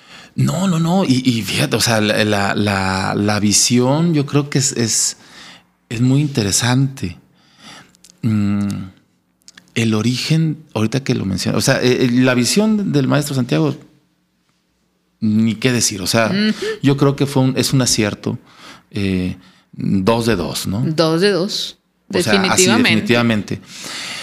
A mí me sirve estudiar esta maestría porque me permite entender la, licenciatura. Te lo juro. Desde un concepto fuera de la música. Sí, o sea, desde un ambiente meramente cultural, decir, este, este, este personaje aquí que hay, que anda haciendo tal, ah, mira, podría ser, pero ya desde otro punto de vista, no desde el punto de vista artístico. Sí, sí, sí. Eso me, me, encantó, ¿verdad? Todo no lo llevo a cabo, pero en algún momento. La pinche testa torada, pero. Ese mendigo formato APA. Ese mendigo formato APA. Fíjate que, eh, eh, y, ah, justamente te hablaba del origen. Eh, me encanta, me, prestó por ahí, me pasaron un libro, mi amigo Salvador. Y el buen Chava me, presta un libro de cosas de hace muchos años, ¿no? La, la música en México, no sé qué. Y lo vi ahí en su casa y me leí ahí un apartado que me pareció en el índice. Y yo, ah, mira, me interesa, me lo presta, sí. Me lo llevo a la casa, le doy una leída. Las primeras escuelas de música que se hacen en el país, y me imagino que en el país y en Latinoamérica, eh, pero en el país se referían a México nada más, nace de una necesidad de no tener que estar exportando los músicos europeos para acá. Me, me, traigo dos, tres maestros y trato yo de simular que estoy en Europa. Ya. Entonces, ya desde ahí, o sea, estoy hablando de la primera escuela de música, que no es el conservatorio de las, primeras sociedades filarmónicas que, se, que, se, que se crean y que empiezan a decir, oye, mejor, ¿por qué mejor no te traes un maestro que le enseña 20 y ya tienes 20 músicos? Y, y 20 ah. maestros para replicarlo. El asunto es que esto dejó de ser sostenible hace 120 años, yo creo. Porque estamos haciendo el mismo modelo de crear músicos de una de, especialistas en música, si somos especialistas en música, En, una música que, no, es comercial. Que ya no es tan vigente, digamos. No, no lo es, o sea, o sea, quisiera iba a decir que está vigente porque yo me encanta, me, encanta, pero no lo es, o sea, la verdad es que no lo es. Justamente de eso hablamos Musa y yo, y era donde iba cuando dije, ah, sí vino música y platicamos, pero mejor después te digo de qué platicamos. Justamente Musa y yo platicábamos mucho de los correos alterados. Por ahí está el capítulo. Es el penúltimo de la cuarta temporada. Porque los escucha en el ambiente en que se mueve. Sí, los Entonces, sí, exactamente. Y platicamos de eso y de cómo muchas veces este, criminalizamos ese tipo de cosas. No, es que esa no es música, es que eso no es. Espérate, es lo que está consumiendo. ¿Te guste o no te guste? Se está consumiendo. Y si no haces un estudio serio, ¿por qué se está consumiendo esa música y no esta música? Ahí estás en un, ahí estás cometiendo un, un error de entrada, ¿no? ¿Por qué, les, por qué sí a los chicos les está entrando esto y por qué no les está entrando esto? Y no te estoy hablando de la música del siglo XIX. ¿Por qué sí les está entrando el corrido, la música alterada, pero no les está entrando el bolero, por ejemplo, que no es tan viejo? Pues es que no, no, no Que también es popular. Y también es popular, pero no, no, no, es que va, o sea, el, el detalle ahí con la, con el, con la cuestión esta de, la música alterada, ¿no? De los corridos tumbados y todo. A mí me parece muy interesante la música tumba, esta tumbada, ¿no? Sí. De hecho, tengo ya, estoy haciendo mi género de trova tumbada. no hay que Trova escucharlo. alterada. Ah, lo tienes que traer. Por favor. Lo tienes que traer a la, a la sesión. Por favor, trova tumbada Tro- to- trova tumba- Apúntenlo, muchachos, ¿eh? como un compromiso. Como compromiso. De, de que, de que nos sea lo va a presentar. Ahí, ahí vendré. Ah, O aquí lo, lo hacemos viral total. sé. Oye, entonces, eh, la, el- la música esta de los corridos tumbados, un día llega un alumno y me dice, "Ma, profe, es que yo, o sea, lo mío, lo mío son los corridos tumbados. Yo, ¿qué es eso? ¿Qué es eso? O sea, que, que- que- que van, van, van, van en un caballo, corriendo, de repente se se caen. O sea, no me lo imaginaba, ¿no? Y sí, pues había escuchado música alterada. No, no, es que la música alterada, andamos todo bien recio. En, en fa, En fa. como dicen ahora los muchachos. Corre y corre, ¿no? Bien reciota la música. Pero los tumbados, a ver, y a ver, y me llamó tanto la atención el término que me voy a escuchar ahí. Y luego yo, ¿qué es esto? ¿Qué estoy escuchando, caray? ¿Qué estoy escuchando? Y empiezo a escuchar la, la armonía y todo. ¿Sabes tú que, que trae un- una, una, una cuestión modal la música tumbada? Como que no tienen de repente para nuestros oídos que estamos a escuchar, estamos acostumbrados a escuchar la, la- la típica este, estructura del pop, ¿no? Eh, primer grado, este, sexto grado, cuarto grado, quinto grado, no sé. No, esto es eh, primer grado menor. Cuando de pasar a- a- al, al quinto grado mayor o séptima, pasa al quinto grado menor. Dices, ¿y por qué? Es una cuestión modal. O sea, esto que estamos escuchando, los correos tumbados, es como música antigua. Y tú dices, es, es- es que no estamos acostumbrados, es, es, es- pero la gente la consume. Es, es consumo y es actualizado. Y como puede pasar, puede no pasar, puede quedarse. Y está, y está bien. Y está bien. Verdad. ¿quién, ¿Quién me va a decir a mí que tengo que escuchar? No, pues no, nadie. No, cada quien sus predilecciones, o sea, la música que tú prefieras. Y, y entonces es que hacer del artista, sí tener que, Adaptación. sí tener que encontrar, o sea, tener que mediar entre algo que me guste hacer y algo que sé que le puede gustar a la gente. Imagínate la novena tumbada. ¿Por qué no? Madre de Dios. ¿Por qué no? O sea, imagínate, en vez de. en vez de Imagínate a Natanael eh, escuchándome. El, segundo, Saludos. el segundo, mo- el tercer movimiento de la novena sinfonía. Tumbado. Tumbado. Qué bonito. Esa, esa cosa, hace poco me decía, este, fui a ver a la, a la filarmónica allá al, al, al Parque Las Maravillas. Maravillas, sí. Tocaron la novena sinfonía. Sí, sí, sí. Yo lloré con el tercer movimiento, una cosa preciosa, y me decía el maestro, uno de los maestros que tocó ahí, me decía, ese movimiento está escrito por Dios. O sea, una belleza que no, no, no te alcanza para, para, para recibirla, ¿no? Pero en, entumbado, estaría Imagi- más terrenal, yo creo. Imagínate el concierto de Toronto en Tumbao. En Tumbao, se ni me, me muere Leo, se me muere Leo. Ese, ese, ese, ese concierto de Toronto yo lo toqué en en Es una pesadilla ese concierto. Difícil, como no tienes una idea. Oye, Pero bueno, no voy a decir porque, porque no quiero herir susceptibilidades, pero, pero, pero bueno, creo que hay, tiene otros más alterados. tiene otros más alterados el Helsinki. No, pues ya, son, son- tiene, tiene, tiene música muy interesante. Sí. Pero eh, eh, eh, que sabes que es, en su momento valía. Valía como experimento, valía como todo eso.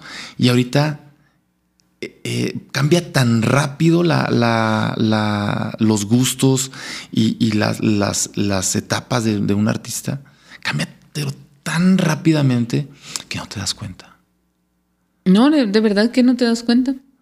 O sea, te- te- tiene que llegar un, un- un- un músico como, como Luis Miguel, ¿no? Que hace lo mismo, o sea, que se reinventa a sí mismo, pero él canta sus éxitos de toda la vida. Oye, fecha que abre en el lugar Llena. una hora y es músico. Y los Una músicos que trae son, son este, especiales porque pues, él los elige, trabajar con él es algo especial. Y un profesionalismo de punta a punta, ¿no? Pero es la música. Es la música. O sea, es, un negocio, la música es un negocio. Estamos, o sea, yo me siento muy, muy, muy, muy bien porque, porque la, la, música es un negociazo. Era, ah, pero quiero tocar la guitarrita clásica y esto y lo otro. Entonces, tengo que deambular entre, entre las cosas, ¿no? Pero es el, es el, es el, la cruz que tenemos que cargar a los que nos gusta esto. Claro. ¿Cómo es? Está muy interesante. Ya nos pusimos muy. muy, muy. Nos alteramos. Muy alterados, muy tumbados. Muy tumbados. No, pero bueno, como recapitulando un poco de lo que mencionaba de la. de mi. de mi tesis, era que cuando me dice este personaje, eh, tú andas buscando trabajo, yo me quedo, ah, sí es cierto. Y, y, cómo, o sea, cómo doy con la siguiente palabra, o sea, sí, sí es el trabajo, pero... Y ahí estoy buscando y buscando y buscando. El trabajo del músico, el trabajo del músico, el trabajo de músico en Europa, el trabajo de como esa palabra con músico y empecé a... Aparece un artículo que hace unos días me lo encontré en la computadora. Tenía años buscándolo y ahora tratando de limpiar la computadora me lo encontré y dije, mira, aquí está, lo separo, lo guardo, me lo mando por correo, lo... por todos medios. Sí, sí, por todos los medios lo, capturo, me lo mando al WhatsApp 40 veces, etcétera, ¿no? Decía una un músico muy reconocido aquí en, en México, no recuerdo ahora mismo el nombre, estaba de paseo en Francia, entra a una conferencia de, otro músico bastante renombrado allá en aquel lugar, y empieza la conferencia diciendo, un conservatorio de música es una fábrica de desempleados. Chinga. Tómala, cabrón. Y me quedé pensando, dije, Dios mío, ¿qué hice? O sea, ya, ya estudié una carrera de ocho años, ya tengo tanta experiencia laboral, eh, que esa es otra que me encanta contar. Y luego, ya estoy estudiando una maestría y, siento que no sé nada. Yo tengo otros datos. Yo tengo otros datos. No, yo tengo otros datos. Ah, tú tienes otros datos. Y sí.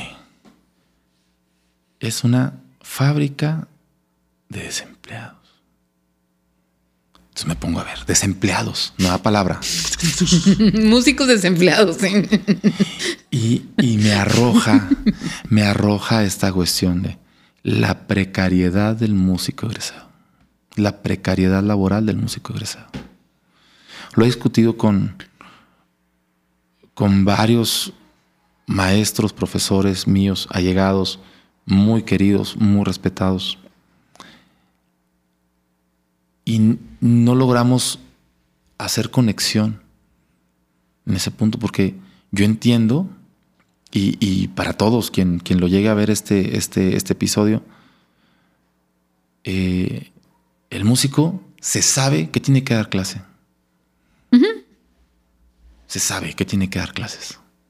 Porque es, es como la forma más simple de monetizar tu conocimiento. Eh, Yo tengo otros datos. Tú tienes otros datos. Me los das ahorita. El músico se sabe de eso. Eh, pero, ¿tú qué crees si te dijera que en la escuela o en las escuelas, para no, para no profundizar en una sola, al menos ahorita creo que ya, pero no daban clases de pedagogía? Pues es que de entrada no estás, no estás creando maestros, estás creando músicos para ejecutar. De entrada. Por supuesto, por supuesto. estamos hablando del perfil de egreso. Estamos hablando de un perfil de egresos para que salgas y te presentes. ¿Qué te da, qué, qué, autoridad tendrías para enseñar? ¿Qué conocimiento tienes para enseñar? Me pasó, mira, recluté muchísima gente cuando estuve trabajando en Matamoros, que reclutaba eh, maestros, que algunos, Matamoros, ciudad conflictiva. Le mando un saludo a todos mis amigos. Mi Matamoros, querido. Mi Matamoros querido. Llegaban los, los, los, los maestros. ¿Has dado clase? Sí. ¿En una escuela? No. Entonces, lo veía dar una clase al hacer el examen de posición. Lo veía dar una clase y hace cuenta que estaban dando una clase magistral. Una clase magistral no es una clase. Una conferencia. ¿Cómo vas a llevar a un, a un chico de una, de, un, de, una escuela de música de un punto A a un punto B, en donde el chico, todas sus prioridades están, están organizadas hacia todo menos hacia la escuela?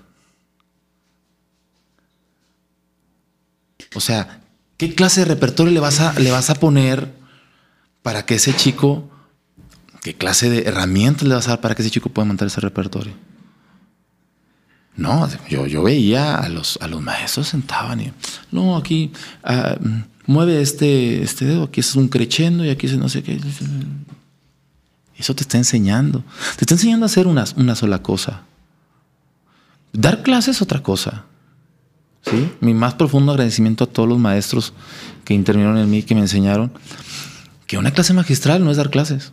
Una clase magistral es un punto de vista mío hacia, hacia algo que está ahí este, emergiendo de ti, yo te digo, ah, mira, esto podría sonar mejor aquí, esto podría sonar mejor mejorarlo de esto u otra sí, O, con esta esto me gustó mucho, pero aquí, ¿cómo ves si te mueves por aquí? Y lo que terminas haciendo es una copia, ¿no? En blanco y negro, tiznada, de lo que piensa una persona que no te conoce que no conoce los problemas que tienes en tus manos, que no conoce los problemas que tienes de audición, que no conoce... No estoy diciendo que sea malo, ¿eh? No estoy diciendo que sea malo. O sea, eh, me encantan, me encantan las clases magistrales, pero estamos hablando de una escuela, no de, no, de un festival, no de, una, no, no, no, no de un, evento eh, aislado, no, estamos hablando de, de, una escuela. O sea, ¿qué vas a enseñar? Sí, de una formación form formal. Sí, o sea, ¿quieres que el alumno sepa leer? ¿Ya le enseñaste? ¿Ya le enseñaste a leer? ¿Cómo le enseñaste a leer? Sí. O sea, tengo colegas ahora mismo eh, que me ha tocado en, en algún momento ver de cerca y no entienden que hay una tonalidad y que esa tonalidad tiene determinadas notas alteradas. Y haz de cuenta que todas las notas para esas personas, que no son, no son poquitas, eh, todas son naturales. Y dices, espérame, hay una tonalidad. Oye, estás en una escuela, estás aprendiendo. ¿Dónde está lo que estás aprendiendo? Me explico. O sea, y, en ese sentido, a, eso iba, ¿no? Que, que nos, nos, han, nos hemos preparado para hacer algo específicamente. Y al final de cuentas, de verdad no existe. No nos, no nos imaginamos, no, no logramos encontrar la forma de decir, esto que sé, lo voy a hacer así y voy a caer en esto. No, no, no logramos. Y es muy cómodo y es muy fácil echarle la culpa a todo el mundo. Es que la universidad no me preparó, o no me preparó para esta otro, o no me preparó este, el gobierno, o el municipio no me da. Espérate, o sea, un ingeniero jamás va a ir a, jamás va a, ir a pedirle a ninguna secretaría de absolutamente nada hacer un proyecto que él tiene en mente. Y así deberíamos de pensar nosotros, los artistas creo yo. Dime tus datos. me tienes muy intrigada, me tienes muy intrigada. Ya los he contado. Ve, ve, y mira los, las cinco temporadas, anteriores. Este. Pero bueno, este. Por ahí así grosso modo rápidamente. Sí. Porque ya, ya lo dije en otra ocasión. Eh, iba a haber una celebración por el aniversario de algo importante en Mazatlán. se iba a presentar, si mal no estoy, la... e, Esta es una anécdota que me contaron que puede ser susceptible de cambios. Yo creo que es fiable, porque la fuente es fiable. Eh, se, iba, se iba a hacer un ensamble entre la banda del Recodo y la OTLA, la Ah, Orquesta. Sinfónica de las Artes. Entonces eh, llegan al, al teatro a hacer el ensayo, todos los músicos de la, de la banda ya estaban ahí. Y, llega el director, estaban las partituras acomoda, eh, Sí, apiladas, apiladas. Y entonces dice, ¿quién, ¿quién acomoda las partituras, no? Y en ese tiempo el cantante de la banda El Recodo era el Mimoso. El Pero sí, Mimoso. sí, sí, Sí, sí, sí. Este, aquí la repartimos, maestro, no sé por qué. Y pone a los músicos de ahí. Este. Y dice, ¿y si saben leer partituras? Es lo que pregunta el El director. Dice, sí. Ah, sí saben. ¿En qué universidad aprendieron? ¿En dónde aprendieron a leer partituras? Todos los músicos eran de conservatorio. Todos los músicos de la banda del Recodo son egresados de conservatorio. Sí. Entonces, cuando termina de, hacer- de entrevistar, el que menos había estudiado, el que había estudiado en la escuela más humilde había salido del conservatorio de las Rosas. Eh, le dice el mozo, "Oh, no maestro, no se ofenda. Lo que pasa es que esta música sí deja. Tómala, papá. Entonces, sí, sí tiene mucho que ver con a dónde se va a dirigir el egresado de una escuela de música. Sí, por supuesto. No, Este- Eso no, no, no hay duda. ¿eh? Y, y, eh, y luego se hace el, el ensamble, se coordina el Instituto Estatal de allá con la banda eh, para saber de qué manera se iba a manejar el tema de los medios, de comunicación, todo. Y la banda dice, no, yo voy a poner un avión. Tú dime qué- a quién quieres traer nacional. ¿A qué medios de qué medios? comunicación quieres traer? De, de- de, este, nacionales que cubran el concierto, porque concierto. nosotros queremos que, se, que esto luzca, o sea, queremos que Mazatlán luzca como, una ciudad que es, ¿no? Porque ellos trabajan mucho a favor de, de la Sí, imagen de del la puerto, imagen del ¿no? puerto. Y se venía, ve- venía el del noticiero, eh, eh, venía el de el de Canal 22 con la chicuela. Eh, cu- cuestiones de ese tipo, ¿no? Y luego, cuando, cuando termina la orquesta, la banda, la banda de, se toma la molestia de presentar a, a los músicos en general de toda la orquesta, así como hacen ellos en los trombones, fulano de tal, en las clarinetes, sultano. Y entonces la- lo- la- los percusionistas estaban, de la, de la OSLA, estaban como locos a todo lo que daban. Sí, Se dieron vuelo. Sí. Y le dicen, oye, este, vas a salir en, en Canal 11, ¿no? ¡Ay, salgo siempre! Voy a salir en... No, voy a salir en, ¿cómo se llama este canal de, de música grupera? Ah, ya, Este, eh, sí, sí, sí. este, ¿Cómo se llama? Eh, eh, grupero, no, ay, ¿cómo no, se llama? Es, eh, que es de Televisa, creo, pero, pero es, Banda es Max. Banda Max. Voy a salir en Banda Max. Ahí salgo siempre. Voy a salir en Banda Max. Eh, Entonces digo, sí, que- cre- creo que falta como, co- como una, como una, como un visionado del perfil del egresado, ¿no? No, no encasillar siempre a qué música se puede o no dedicar el egresado. El egresado se puede dedicar a la música que quiera, porque al final del día lo que tiene que hacer es subsistir y realizarse como persona. Y parte de realizarse como persona es aspirar a tener un egreso decente y honesto que le permita alimentar una familia. Justo eso. Justo eso y, y no es posible. Entonces, eh, ese es un, esa es una experiencia y como esa debe de haber No, no. muchas no. experiencias en Y otras. Hay, hay en experiencias otras- de éxito, ¿eh? Hay experiencias de éxito y, y, y son verdaderamente eh, muy loables, ¿no? En el sentido de que, de que hay un trabajo duro, muy duro atrás de, estos, estas personas de éxito, pero ¿cuánto le cuesta a la universidad sacar a uno? Porque se han quedado muchísimos talentos ahí pues no relegados, pero dices tú, oye, este muchacho va estar cantando con en otra parte. todo y para que se vaya a los festivales y trae. Y al final no. Y no es, y no es si estás, este, si eres guapo o no eres guapo, o tienes dinero o no tienes dinero. Pues, esto, esto no se trata de eso. ¿eh? No, Sin embargo, creemos que hay esa situación y mientras sigamos creyendo, no, no va a pasar nada, ¿no? Cuando, cuando yo estuve en la maestría, em, fue la primera y única generación que sacó la Ibero Saltillo. Depende de la Ibero Torreón. Ellos creo que tuvieron una segunda generación. No sé si, si, tuvieron una tercera, pero una segunda sí, sí tuvieron.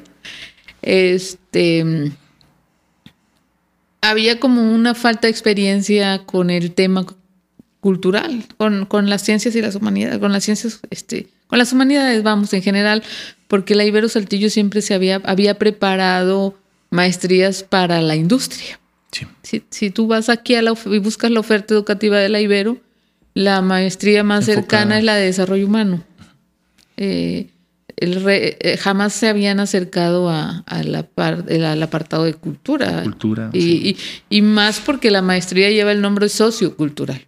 Sociocultural. Eh, gestión sociocultural, o sea, vas todavía más a lo comunitario de lo que, de lo que, de, lo que normalmente te, lleva esa maestría, sí. De lo artístico. Exacto. Este. Entonces, nadie nos dijo que teníamos que preparar, cuando, cuando nos inscribimos, nadie nos dijo que teníamos que preparar un tema para preparar una tesis. Nos lo dijo el primer maestro, el primer módulo, casi, casi como tarea de última clase. Cuando dijo, ya tienen el, ya eligieron el tema de su tesis. Entonces, no, bueno. Sí, como que pedo con esto. Pues elíjanlo. Es, que, es que tienen que tener un tema, así ya nos, nos eh, eh, como que él nos metió un poquito más ese asunto y dijo, pero quiero que lo tengan listo para mañana. Piénselo toda la noche. Daban clases viernes y dos sábados. Eso fue un viernes en la noche, ya para cerrar la clase. Para mañana necesito que traigan su tema, ¿no? Eh, y ahí estoy yo, una humilde burócrata del gobierno del Estado, buscando qué chingados tema iba a elegir. A mí siempre me, han gustado, me ha gustado trabajar a favor de cuestiones relacionadas con los niños. Es un asunto muy particular que no tiene nada que ver con mis hijos. Este. Y con la educación. Yo siempre quise ser maestra de primaria. Era mi sueño dorado era ser maestra de primaria y largarme un pinche pueblo allá, lejos en las montañas. Y dije yo, bueno, creo que mm, falta, falta esto. Y entonces mi pregunta era cómo gestionar políticas públicas para desentonar o para desencadenar una educación artística general de fondo para el, para el Estado. Ya, ya, no me voy a tener para todo el país. No, no, no. para el Estado, ¿no? Para lo local. ¿Cómo desencadenar una cadena que te diga, que, que, ponga a la educación artística al nivel de, de, de las matemáticas? ¿Por qué no? ¿Por qué no soñarlo? ¿Por qué no hacerlo? Sí, no, pues, pues Porque eso es lo que está faltando precisamente. Eh, el, desde mi punto de vista, claro, ¿no? Eh, la apreciación artística que muchos no tenemos, o que muchos nos hemos forjado, la hemos forjado a base de que el papá y la mamá te tienen ahí leyendo, ser, pagándote la tele, ahora pagándote la computadora, pagándote el teléfono. Eso nos ha hecho como, como buscar una, una apreciación de, de, lo que pasa en los libros, de lo que pasa en el cine, de lo que pasa en, en otras áreas, en las áreas artísticas. No hay una política de Estado que te diga, el arte es una herramienta para que desarrolles los sentidos y soluciones muchos problemas. Sí, el sentido crítico. Entonces yo empecé a trabajar sobre eso, desarrollé una parte teórica en esa materia, desarrollé una parte mm, cualitativa, no, cuantitativa en ese, en otra, en una segunda, tercera materia. Iba muy bien. Este, la verdad, hice 120 encuestas a niños en escuelas primarias de, de, alto grado de precariedad y, y, las mismas encuestas las apliqué a alumnos de la Casa de la Cultura y a alumnos de, la, de lo que entonces era la banda de música infantil.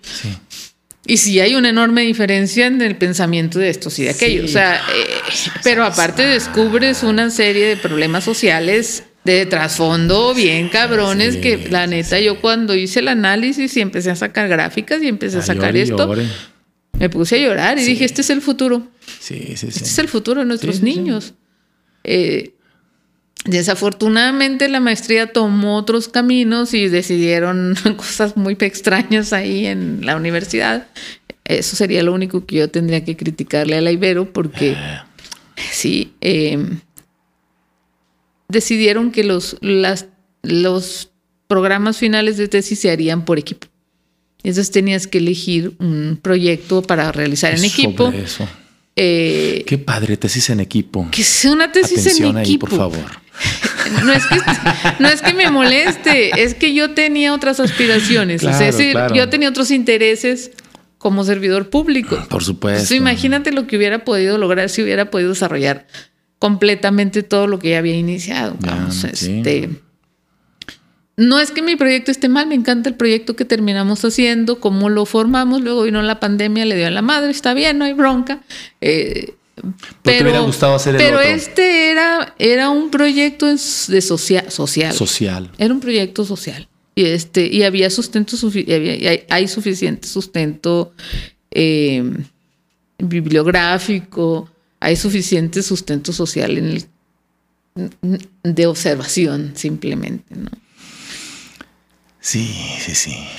Y no, y, este, este, tipo de, temas, aunando esto que, estás comentando, sí hay mucho, sí hay, hay mucho, mucho, mucha documentación. Está bien documentado, el INEGI, o sea, vaya, por, todos lados, ¿no? No, y, gente que se ha dedicado a estudiar ese tipo de pedagogías, ¿no? Y, cómo te sirve el arte y, cómo funcionó la educación en, en X país, cómo arreglaron estos problemas de... En Brasil, por ejemplo, que hablas con Pablo Freire y toda esa gente. Sí, este, en, en Finlandia, en en, incluso en Estados Unidos, en barrios, en barrios mm. que se estaban convirtiendo en, en problemas, en, lugares conflictivos, como el arte me dio como sí, hay hasta películas por ahí, ¿no? Medias, medias hollywoodescas todavía, pero que tienen ese, ese sentido, ese sentido.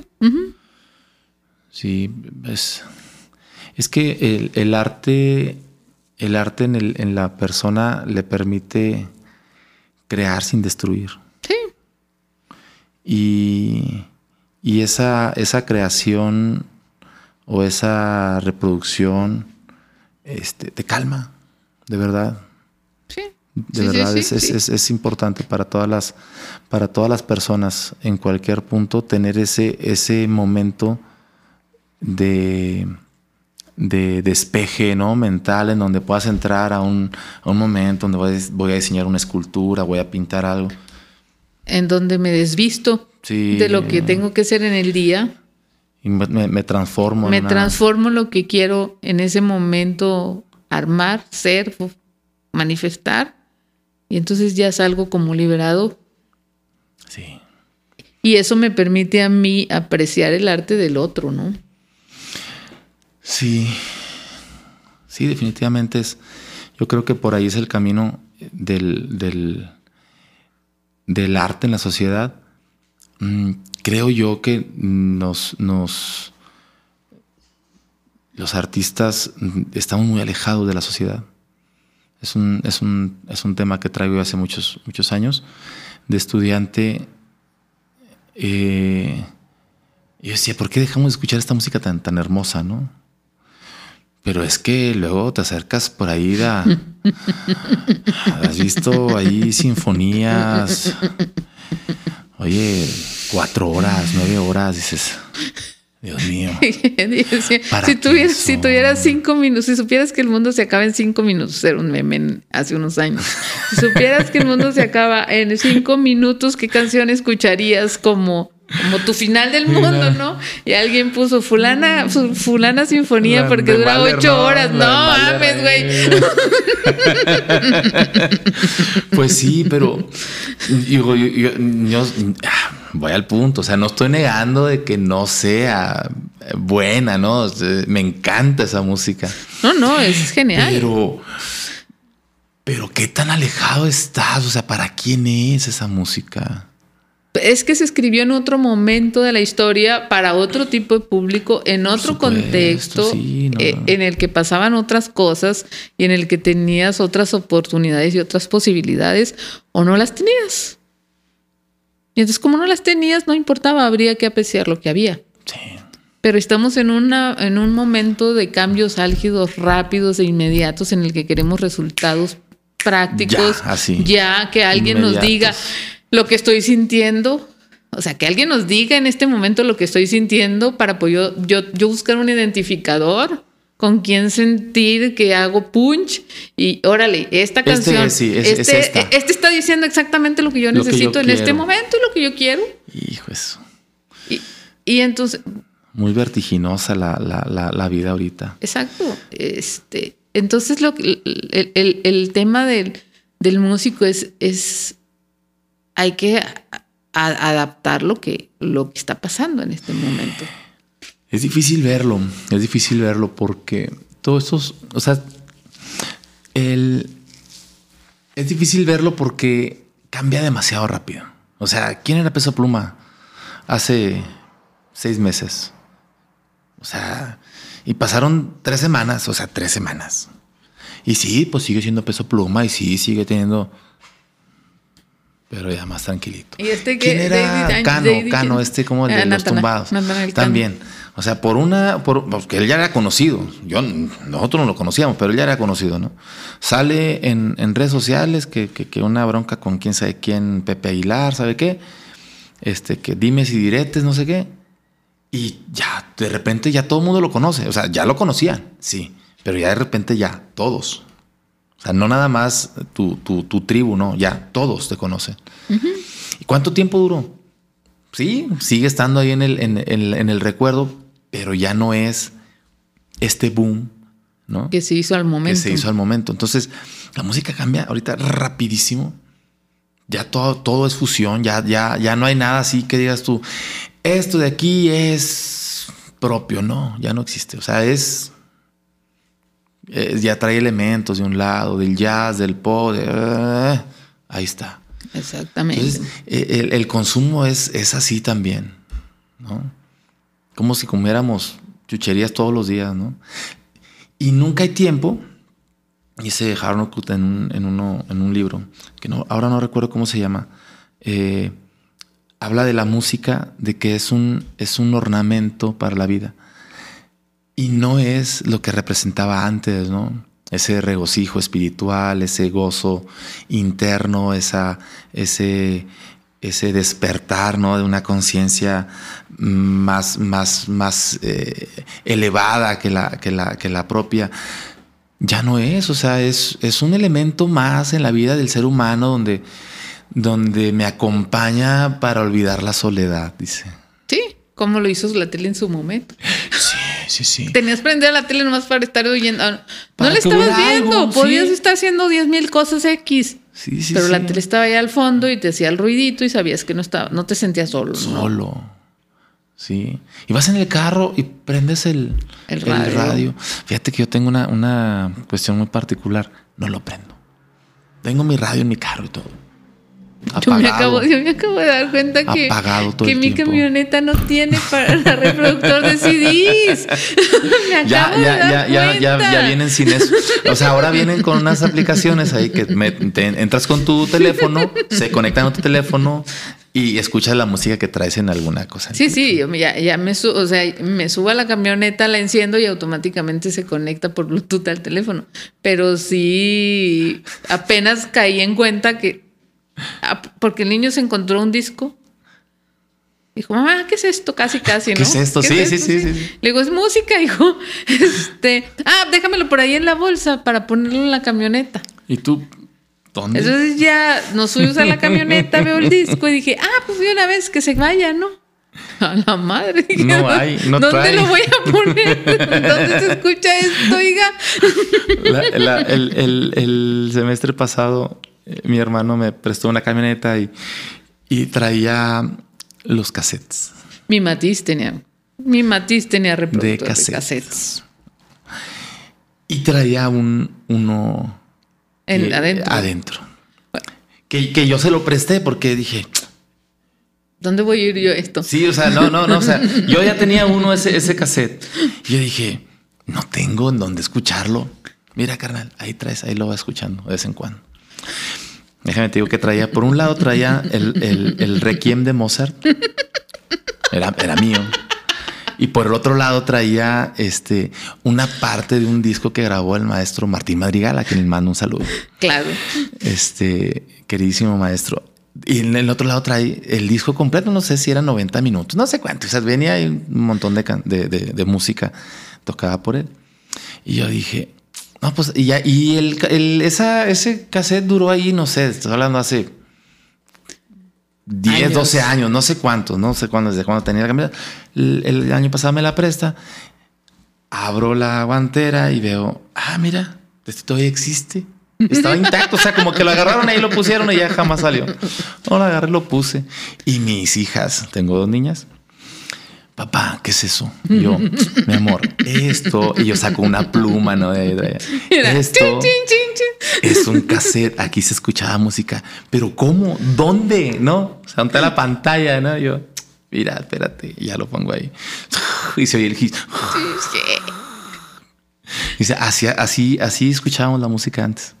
Bueno, cuando... no se la creen. No, cuando yo saque, cuando sale el disco, mi hijo dice, mira mamá, ¿qué es esto? Y le digo, es un disco, hijo, es para, para. Le dije, ¿sabes qué? Cuando vendimos el matiz, que fue este, el año pasado, a, mediados más o menos del año pasado, me quedé pensando, porque yo pensaba que ese disco se había ido con el matiz. Dije, a la madre, ¿qué disco? Se fue el disco de Martín Madrigal, el último. Ahí se el, fue. El, de los conciertos. El de, los dos conciertos. el, de el, que grabó con Camerata y el que grabó con la Filarmónica. Con la Filarmónica, sí. Ese iba ahí. Oh. oh voy a tener que pedírselo de nuevo. Maestro. Maestro. Yo ese no lo tengo. No, hombre, este, sí, fíjate qué, qué, qué padre, que esto que, que te platico del de los músicos. A lo mejor no, no, no era la idea platicar de eso, ¿no? Es que en este programa no hay ideas. Fíjate. En este programa van saliendo yo, yo, a lo mejor yo pensaba platicar de, de, de, de, mi, de mi, de mi, de mi, ¿cómo se llama? Eh, este, este, gusto que tengo por la trova y este otro tipo de, música que también pues me dedico a hacer y que es la que me, la que me deja un poquito más de, de lana, etcétera, ¿no?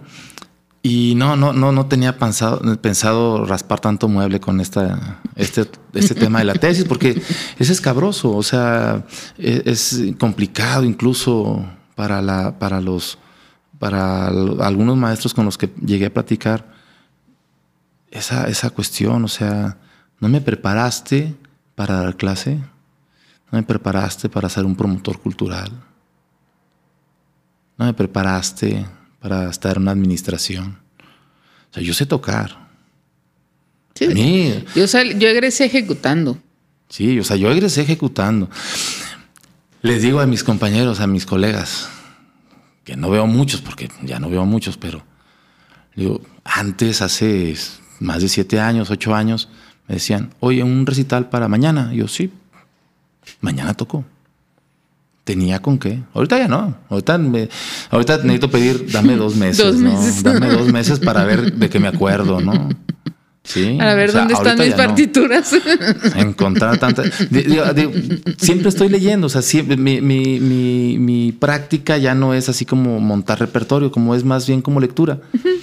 me, me, encanta leer la música, me, me, gusta leer música nueva y eso me, me, genera esa, esa prontitud a la hora de, de, de montar, un, repertorio. Pero no es que, lo, que sea capaz a lo mejor de montarlo en un tiempo récord porque duele, o sea, pierdes si, si vas perdiendo, ¿no?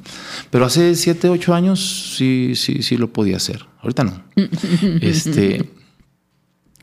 Eh, pero ya se fue la onda con la que estaba platicando. Bueno, el, rollo es este, ¿no? Que, que. Dame agua. Claro.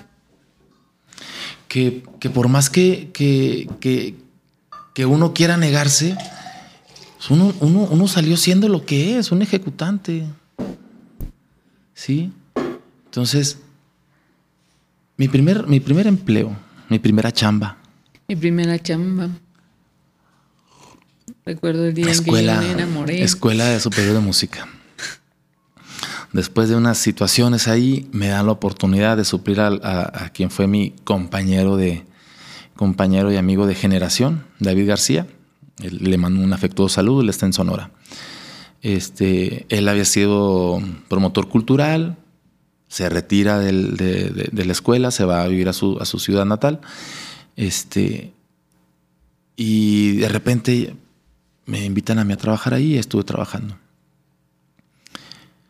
Yo tenía una idea de lo que era ser un promotor cultural porque pues lo veía, ¿no? Veía al, promotor cultural antes de, David y luego veía a David y digo, posible. La verdad es que terminé queriendo hacer cosas que estaban como, como, como hacer más cosas, ¿no? Y no sabía nada. Nada, o sea, no sabía nada, nada. Y antes no te metiste, no te metieron al bote. Poquito faltó, eh, poquito faltó. Me aventé por ahí, platicaba mucho con, con el maestro Lalo Figueroa, al cual también queridísimo, un, queridísimo. Un, afectuoso saludo. Platicábamos muchísimo y, y me ayudaba a entender un poquito de lo, que, de, lo que estaba pasando. A lo mejor nunca lo expresé así como tal, así de tengo un problema, güey. O sea, no sé qué onda. Pero con su plática y todo esto me sentía yo que, que, que que con lo que escuchaba de él o con lo que escuchaba de otras personas, como que iba, iba como moldeando, dije, a lo mejor por aquí, por aquí, por aquí, y más o menos, pero la verdad es que no sabía nada. O sea, lo viví. Sí, sí. No, no, lo aprendes en el camino. Yo odiaba dar clases. Odiaba dar clases. O sea, yo decía, es que si quieres no necesitas, man. O sea, si quieres tú aprender algo, no necesitas. Ahorita, 2007, no necesitas. A ver, canal de YouTube, ahí te enseñan todo lo que tienes que saber. No necesitas. Pero había gente y a mí nunca, nunca se me hizo tan interesante dar clases. Todavía no te, o sea, ahorita me fascina, pero en ese momento no. Yo tocar, ¿no? Eh, se viene la primera pandemia, H1N1. Sí, sí. 2009. 2009, 2010, sí. Yo sentía que me andaban dando crank de la escuela. no, iba a haber cambio de, iba a haber cambio de director, de director y pues se entiende que cada quien trae su equipo, ¿no? Sí, iba a ser Eliezer, ¿no? Mm, en aquel momento sí, 2009, 2010. Sí, yo, yo entendía que ya el, el maestro Eliezer traía su equipo. Nunca pude este, entablar una, conversación ahí con él para ver si seguía o no seguía y yo buscarle. El asunto es de que antes de que, de que, de que empieza a suceder toda esta cuestión de la del, eh, de la prepandemia. No, no, no. O sea, estábamos en pandemia y, pero antes de que surja esta la, convocatoria y este, este rollo, nos saltaron las ahí las elecciones de la escuela y todo. Me mandan, me llaman por teléfono, oye, ¿te interesa un puesto de guitarra, tiempo completo, Matamoros, Tamaulipas? Y yo, sí, Por supuesto, me voy. Estaba bien bonita la violencia. No. hubo como dos balaceras que ni me enteré que hubo. En un día. Porque yo estaba, yo estaba, te lo juro, es que estaba, estaba en el, en, yo dando clases, estaba en la escuela bellísima, este, aire acondicionado, yo dando clases, ¿no? Estaba bien entregado a lo mío. Ese día era un viernes, me acuerdo. Vengo a Saltillo y ya donde vengo a Saltillo es donde yo ya me doy cuenta que hubo balacera cerquita de donde estaba yo. Yo, uy, qué pix, ¿no? Mi segunda chamba, no sabía dar clase. No sabía dar clase, o sea, no me, no, no, vaya, muchos van a decir, no, pues es que está bien fácil. No. No saben hacer planeaciones, muchachos no saben hacer planeaciones, dosificaciones de contenido, no saben hacer nada. Lidiar, ¿no? Y lidiar con las criaturas ahorita en la edad, en la edad que quieras. No eran dóciles como uno. Que, que uno aguantaba que los, aguantaba y. Reglazos de aquí. Ah, ¿no? No saben, muchachos. O sea, ojalá quisiera decirles que sí, amigo, pero no, no, no, no, no, no, no sabemos. O sea, es la verdad, ¿no? No te enseñan para eso. Man, ni, ni ahí chingas las han de hacer. Perdón, pues ya me, Oye, ¿qué tiene? ¿Es, es agua? ¿Qué es, es agua, es agua. es que es viernes. Parece que me, se me está soltando. Es que es viernes. Ah, ya es viernes. Así es te pones tú los viernes. Los viernes así me pongo. Y, y, es más, es más, más tarde, fíjate, pero ahorita con el agüita esta sí me está. Entonces no sabía dar clase. Llego a mi, a mi primer semestre de 21 alumnos, 22 alumnos que tenía. No sé, 16 estaban como... O sea, no les había puesto la calificación, pero yo sabía que estaban reprobados. y me dice algo el doctor Raúl Capistrán, al cual también mando un afectuoso saludo. Y dice, él era mi jefe inmediato en ese momento. Me dice, tal vez debería revisar o su forma de enseñar o su forma de evaluar. Y yo, pues sí, vea qué pendejo. Pues sí, sí, sí, sí, tenía razón. ¿eh? Voy otra vez a ver, objetivamente, y como que dices, bueno, ya pasaron. O sea, no los pasé. O sea, yo con mis, con, con mis datos, eh, revisando mi, mi, mi, situación, dije, bueno, a ver, esto, ah, mira, bueno. Estos dos sí pasan. de estos 16 se que fueron, a tronar 16, o sea, de, no pasaron como 5 o 6 personas, así. Eh, que dije yo, yo no lo voy a pasar. O sea, porque también esa es la otra, ¿no? O sea, ahorita no, es, no, no, no, yo no lo voy a pasar, ¿no?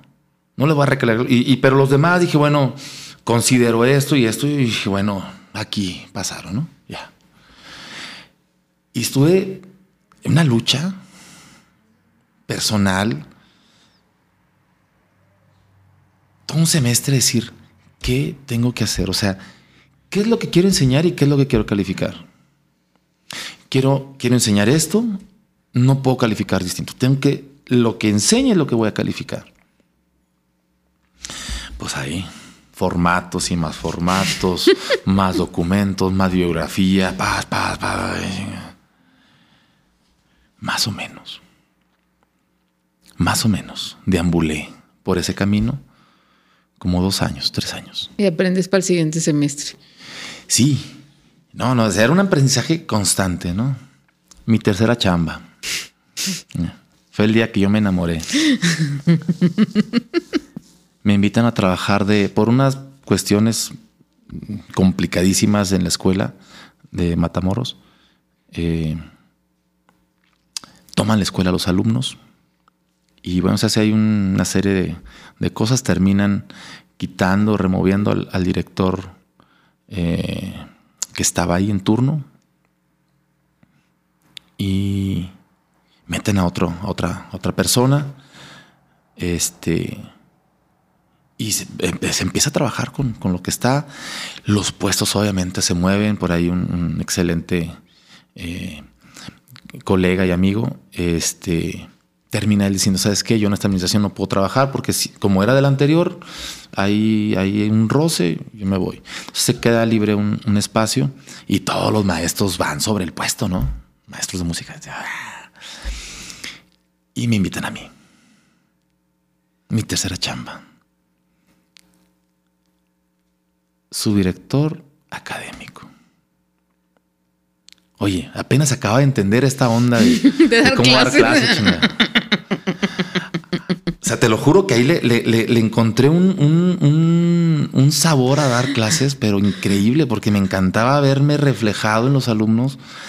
Cuando, a ver, esto y esto, y, trataba siempre de, resolver las cosas de muchísimas maneras. Y entonces cuando, le, cuando el alumno me entendía una, yo, no, ya, ya somos de aquí. Y otra vez, y pa, no se me tupía, ¿no? Con bastante creatividad lograba hacer las cosas. Tengo tres egresados este, que logré en la escuela. Que podrían, podrían ser pocos, pero para algunos maestros podrían ser muchos. Ah, Raspando muebles en el ¿Ves lo que me hace decir? Sí, cuando egresaron dos en, una generación, yo dije, ay, chingado, ¿por qué egresaron tantos? que fueron este Rodrigo y Oscar. ¿Por qué egresaron tantos? Espérense, cierren la llave. No necesitamos más guitarristas en la ciudad. Córtale, mi chavo. Entonces, este, eh, pues pasaba eso, ¿no? Tenía esa, esa, esa, cuestión. Mi tercera chamba. Nada. Nada, nada de, de una cuestión académica, nada. Y esos puestos son todavía más complejos porque hay que saber muchísimo de muchísimas cosas. De burocracia. De, y, de, y sabes qué era lo que me consumía más? Y de política. ¿Sabes qué era lo que me consumía más de tiempo? Los problemas, le voy a decir así, los problemas que los mismos maestros ocasionaban. Eso era complicadísimo. Complicadísimo. La lucha de egos. El maestro, por un lado, yo no quiero aceptar a tantos alumnos. Entonces, dame una razón. Es que no tienen con qué formarse para hacer fulanos instrumentos. Y yo, ay Dios mío, ¿cómo te explico? Y le decía yo en voz alta, ¿no? ¿Cómo te explico, mi estimado fulano de tal,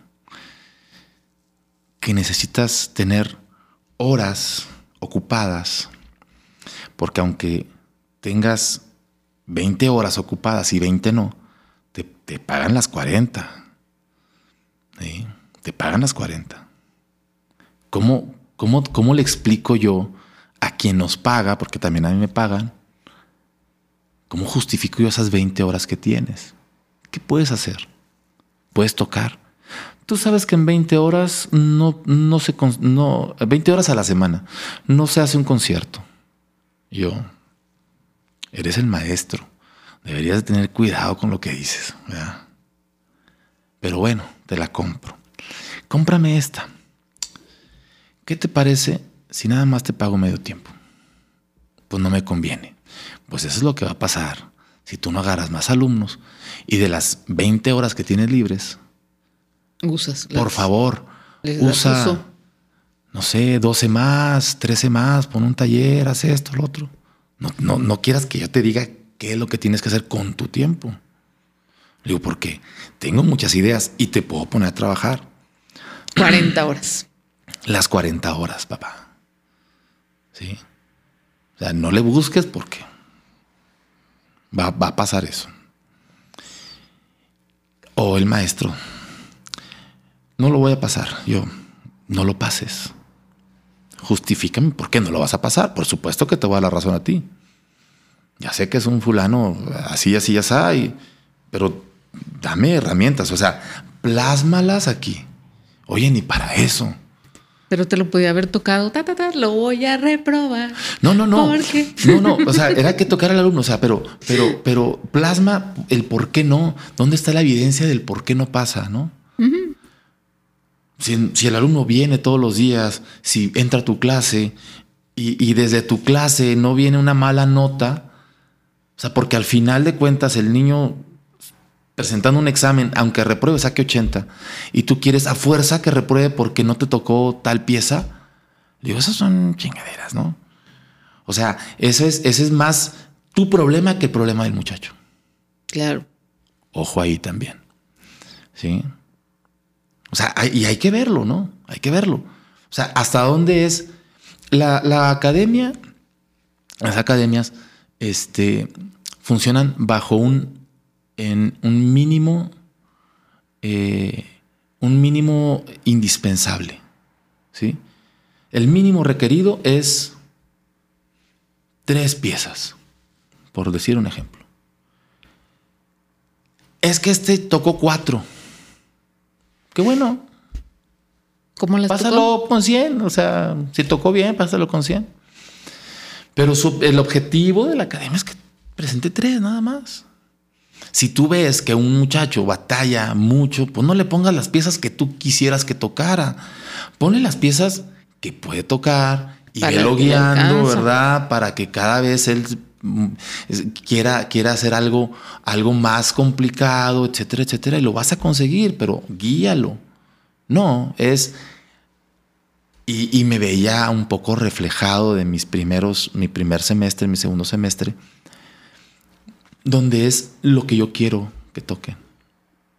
Eres un maestro, sí eres un artista, sí eres un músico, sí eres un ejecutante, pero en ese momento tu piel es de maestro y tienes que pensar como maestro y tienes que guiar al alumno como, maestro.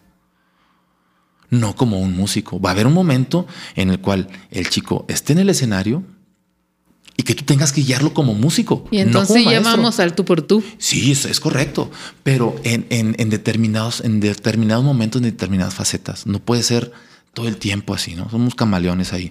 Entonces, mi tercera chamba, nada. No sabía. Aprendí, me encantaba. Después me encantaba. O sea, me echaba el chal con las señoras, pero duro, duro. Y, y- y le echaban a los maestros, me tocó, me da mucha pena, me tocó correr maestros. Ay, Dios mío. No se puede decir al aire, nada. Este, mi cuarta chamba. Me invitan a trabajar aquí a Saltillo. En algún momento me regreso para acá. Había una cuestión de cambio de gobierno. Había, había pasado una situación en el 2010, una balacera que me tocó estar inmersa en esa, en esa balacera. Este, y fui a trabajar. No debía haber ido. Fui a trabajar y esa, esa vez aprendí que nadie, nadie puede decidir por mi vida. Nada vale tu vida. Nada, vale, nada, vale tu vida. Nada, nada. Nosotros estábamos encerrados en el edificio y la instrucción fue nadie sale. Nadie sale hasta que no, hasta que la autoridad competente no le diga al director, Ya. Ya puedes sacarlos, todos estamos encerrados a puerta cerrada. Sí. Bueno, la de nosotros no, no eh, eh, estuvo muy, muy compleja la situación porque fue adentro de la escuela.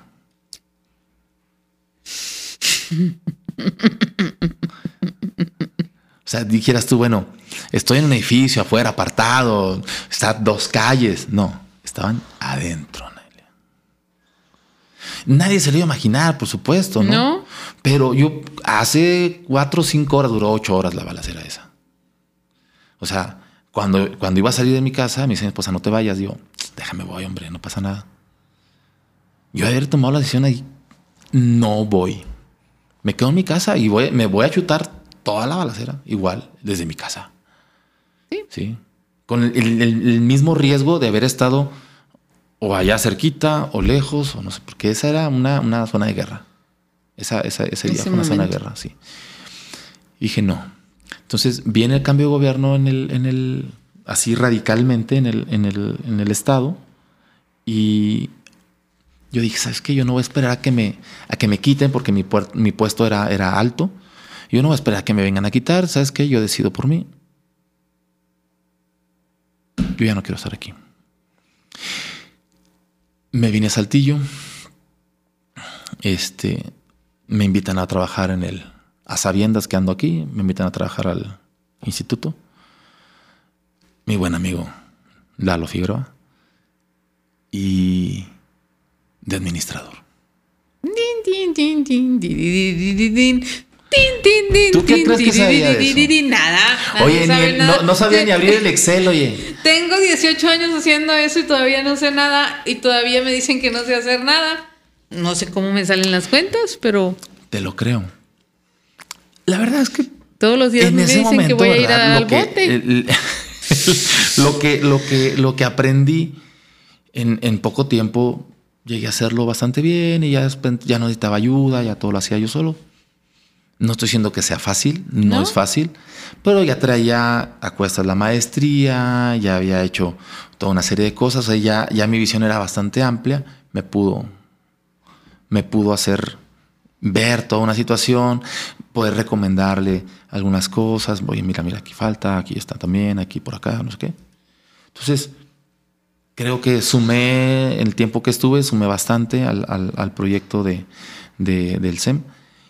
Y llegó un momento en el cual, digo, ya las, las cuestiones de horarios fue que decidí salir. Y ya. Mi quinta chamba, me encanta. Me invitan a trabajar al cuarteto de, de la UAC. Y por fin Soy músico. soy músico. Me encanta leer música. Me encanta ver obras nuevas. Mm. Sí, practico porque tengo que hacerlo. Sí. N- pero no, no me siento obligado a hacerlo. Llego a mi. En el agua. No tengo que aprender otra cosa que no tenga ya hecha y resuelta. Digo, me ha servido todo eso para, para saber y hacer y, y- y- y prestar mi- mi- mi- las cosas que sé. Amigos que han venido conmigo, ayúdame a hacer un PEGDA, por supuesto. Antes de estudiar la maestría, yo había ganado dos PEGDAs y un FONCA nacional. Entonces, para mí es muy sencillo, muy sencillo hacer un proyecto eh, para una, una de estas Una beca. una beca. Muy sencillo, un PACMIC, un lo que sea. Nomás vas a seguir la convocatoria, vas Tal cual. en el formato que se requiere, en el, en el, en el, en el, en el el lenguaje, Que, que, que, que, que- que amerita, se pone y ya. Ah, y a los, a los que les he ayudado, han quedado. Así. Entonces, digo, no, no, no me la puedo vivir este, Bequeando. de beca en beca, ¿no? Pues no, porque son solo tres por. Son solo tres pegdas y. Son tres pegdas Y, y- foncas, no sé.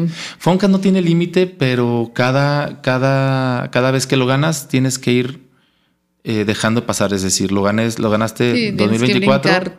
tienes que esperar un año. Lo ganaste el, 2020 el 2026, tienes que esperar dos años. Bueno, el PEGDA también. Tienes que esperar un año el- para poder aplicar al siguiente. Sí, no, no puedes, o sea, tienes que esperar ahí. Pero sí son tres nada más. Son tres. Bueno, acá en el Fonca no. Este, este año regreso con un Fonca. A ver qué onda. Y este, pero, pero, pero sí, o sea. Y, y, y cómo, cómo la, la- la curva de aprendizaje te lleva a- a- a un punto en el cual ahorita me siento súper bien, ¿no? Tranquilo, me siento vivo, me siento, siento que estoy haciendo pues lo que me place, traigo un proyecto en mente que no lo puedo decir todavía, No. pero este, este, este proyecto supera todas mis, mis, mis, mis, este, mis pretensiones y me encanta, me encanta que, que, que, que incluso no lo pueda, no, no he tenido ni la chance de poder plasmarlo y poder este, eh, utilizarlo, ¿no? No, no, no se ha podido, pero me encanta, me encanta. Ok.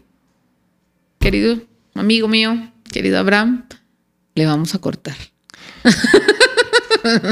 Apenas que me estaba alterando. Ya, Amelia. cuando por fin te estabas tumbando. Chihuahua. Nada, se crea. Qué gusto que me hayas invitado. No, qué gusto que estés aquí. Siempre es bueno aprender de la gente que, que está ahí afuera haciendo cosas y ejecutando cosas. Compartir la experiencia, saber cómo, por dónde el camino, a, a dónde llegar. Indícanos dónde te encontramos, en qué redes sociales, Redes contro- sociales. contrataciones. Contrataciones, sobre todo contrataciones. Este, estoy en redes sociales, eh, Facebook, Instagram. Estoy como Abraham Sosa. Abraham con Así H. me, me- me Abraham. encuentran. Abraham Sosa. No Abraham con H al principio. No, no. No Abraham, como entre debe la- escribirse. la B y la R y como el la padre Abraham. Padre Abraham, ese mero. Entonces, eh, estoy en redes sociales, Instagram, Facebook, creo que nada más. Y Ah, a. TikTok. TikTok. En TikTok también ahí tengo unos videitos cantando. Amiga mía. Amiga mía. Sí. Eh, lo dejamos aquí. Sí, por supuesto. Vas a tener que volver, vas a tener que cantarnos trova alterada, ¿cómo era? Trova, alterada, ¿no? trova, tumbada. perdón, trova, tumbada. Este, no sé cómo lo vas a hacer, ve preparándolo porque, porque va a ser en corto tiempo, pero ya estamos queriendo escucharlo y siempre vas a ser bienvenido en este tu casa. Muchas gracias, Anel. Aquí en Campus estamos para, para servir y atender a la comunidad artística de nuestro estado. Qué amable, muchas gracias. Muchas gracias a todos por acompañarnos y nos vemos en un nuevo episodio. Hasta pronto. Hasta luego.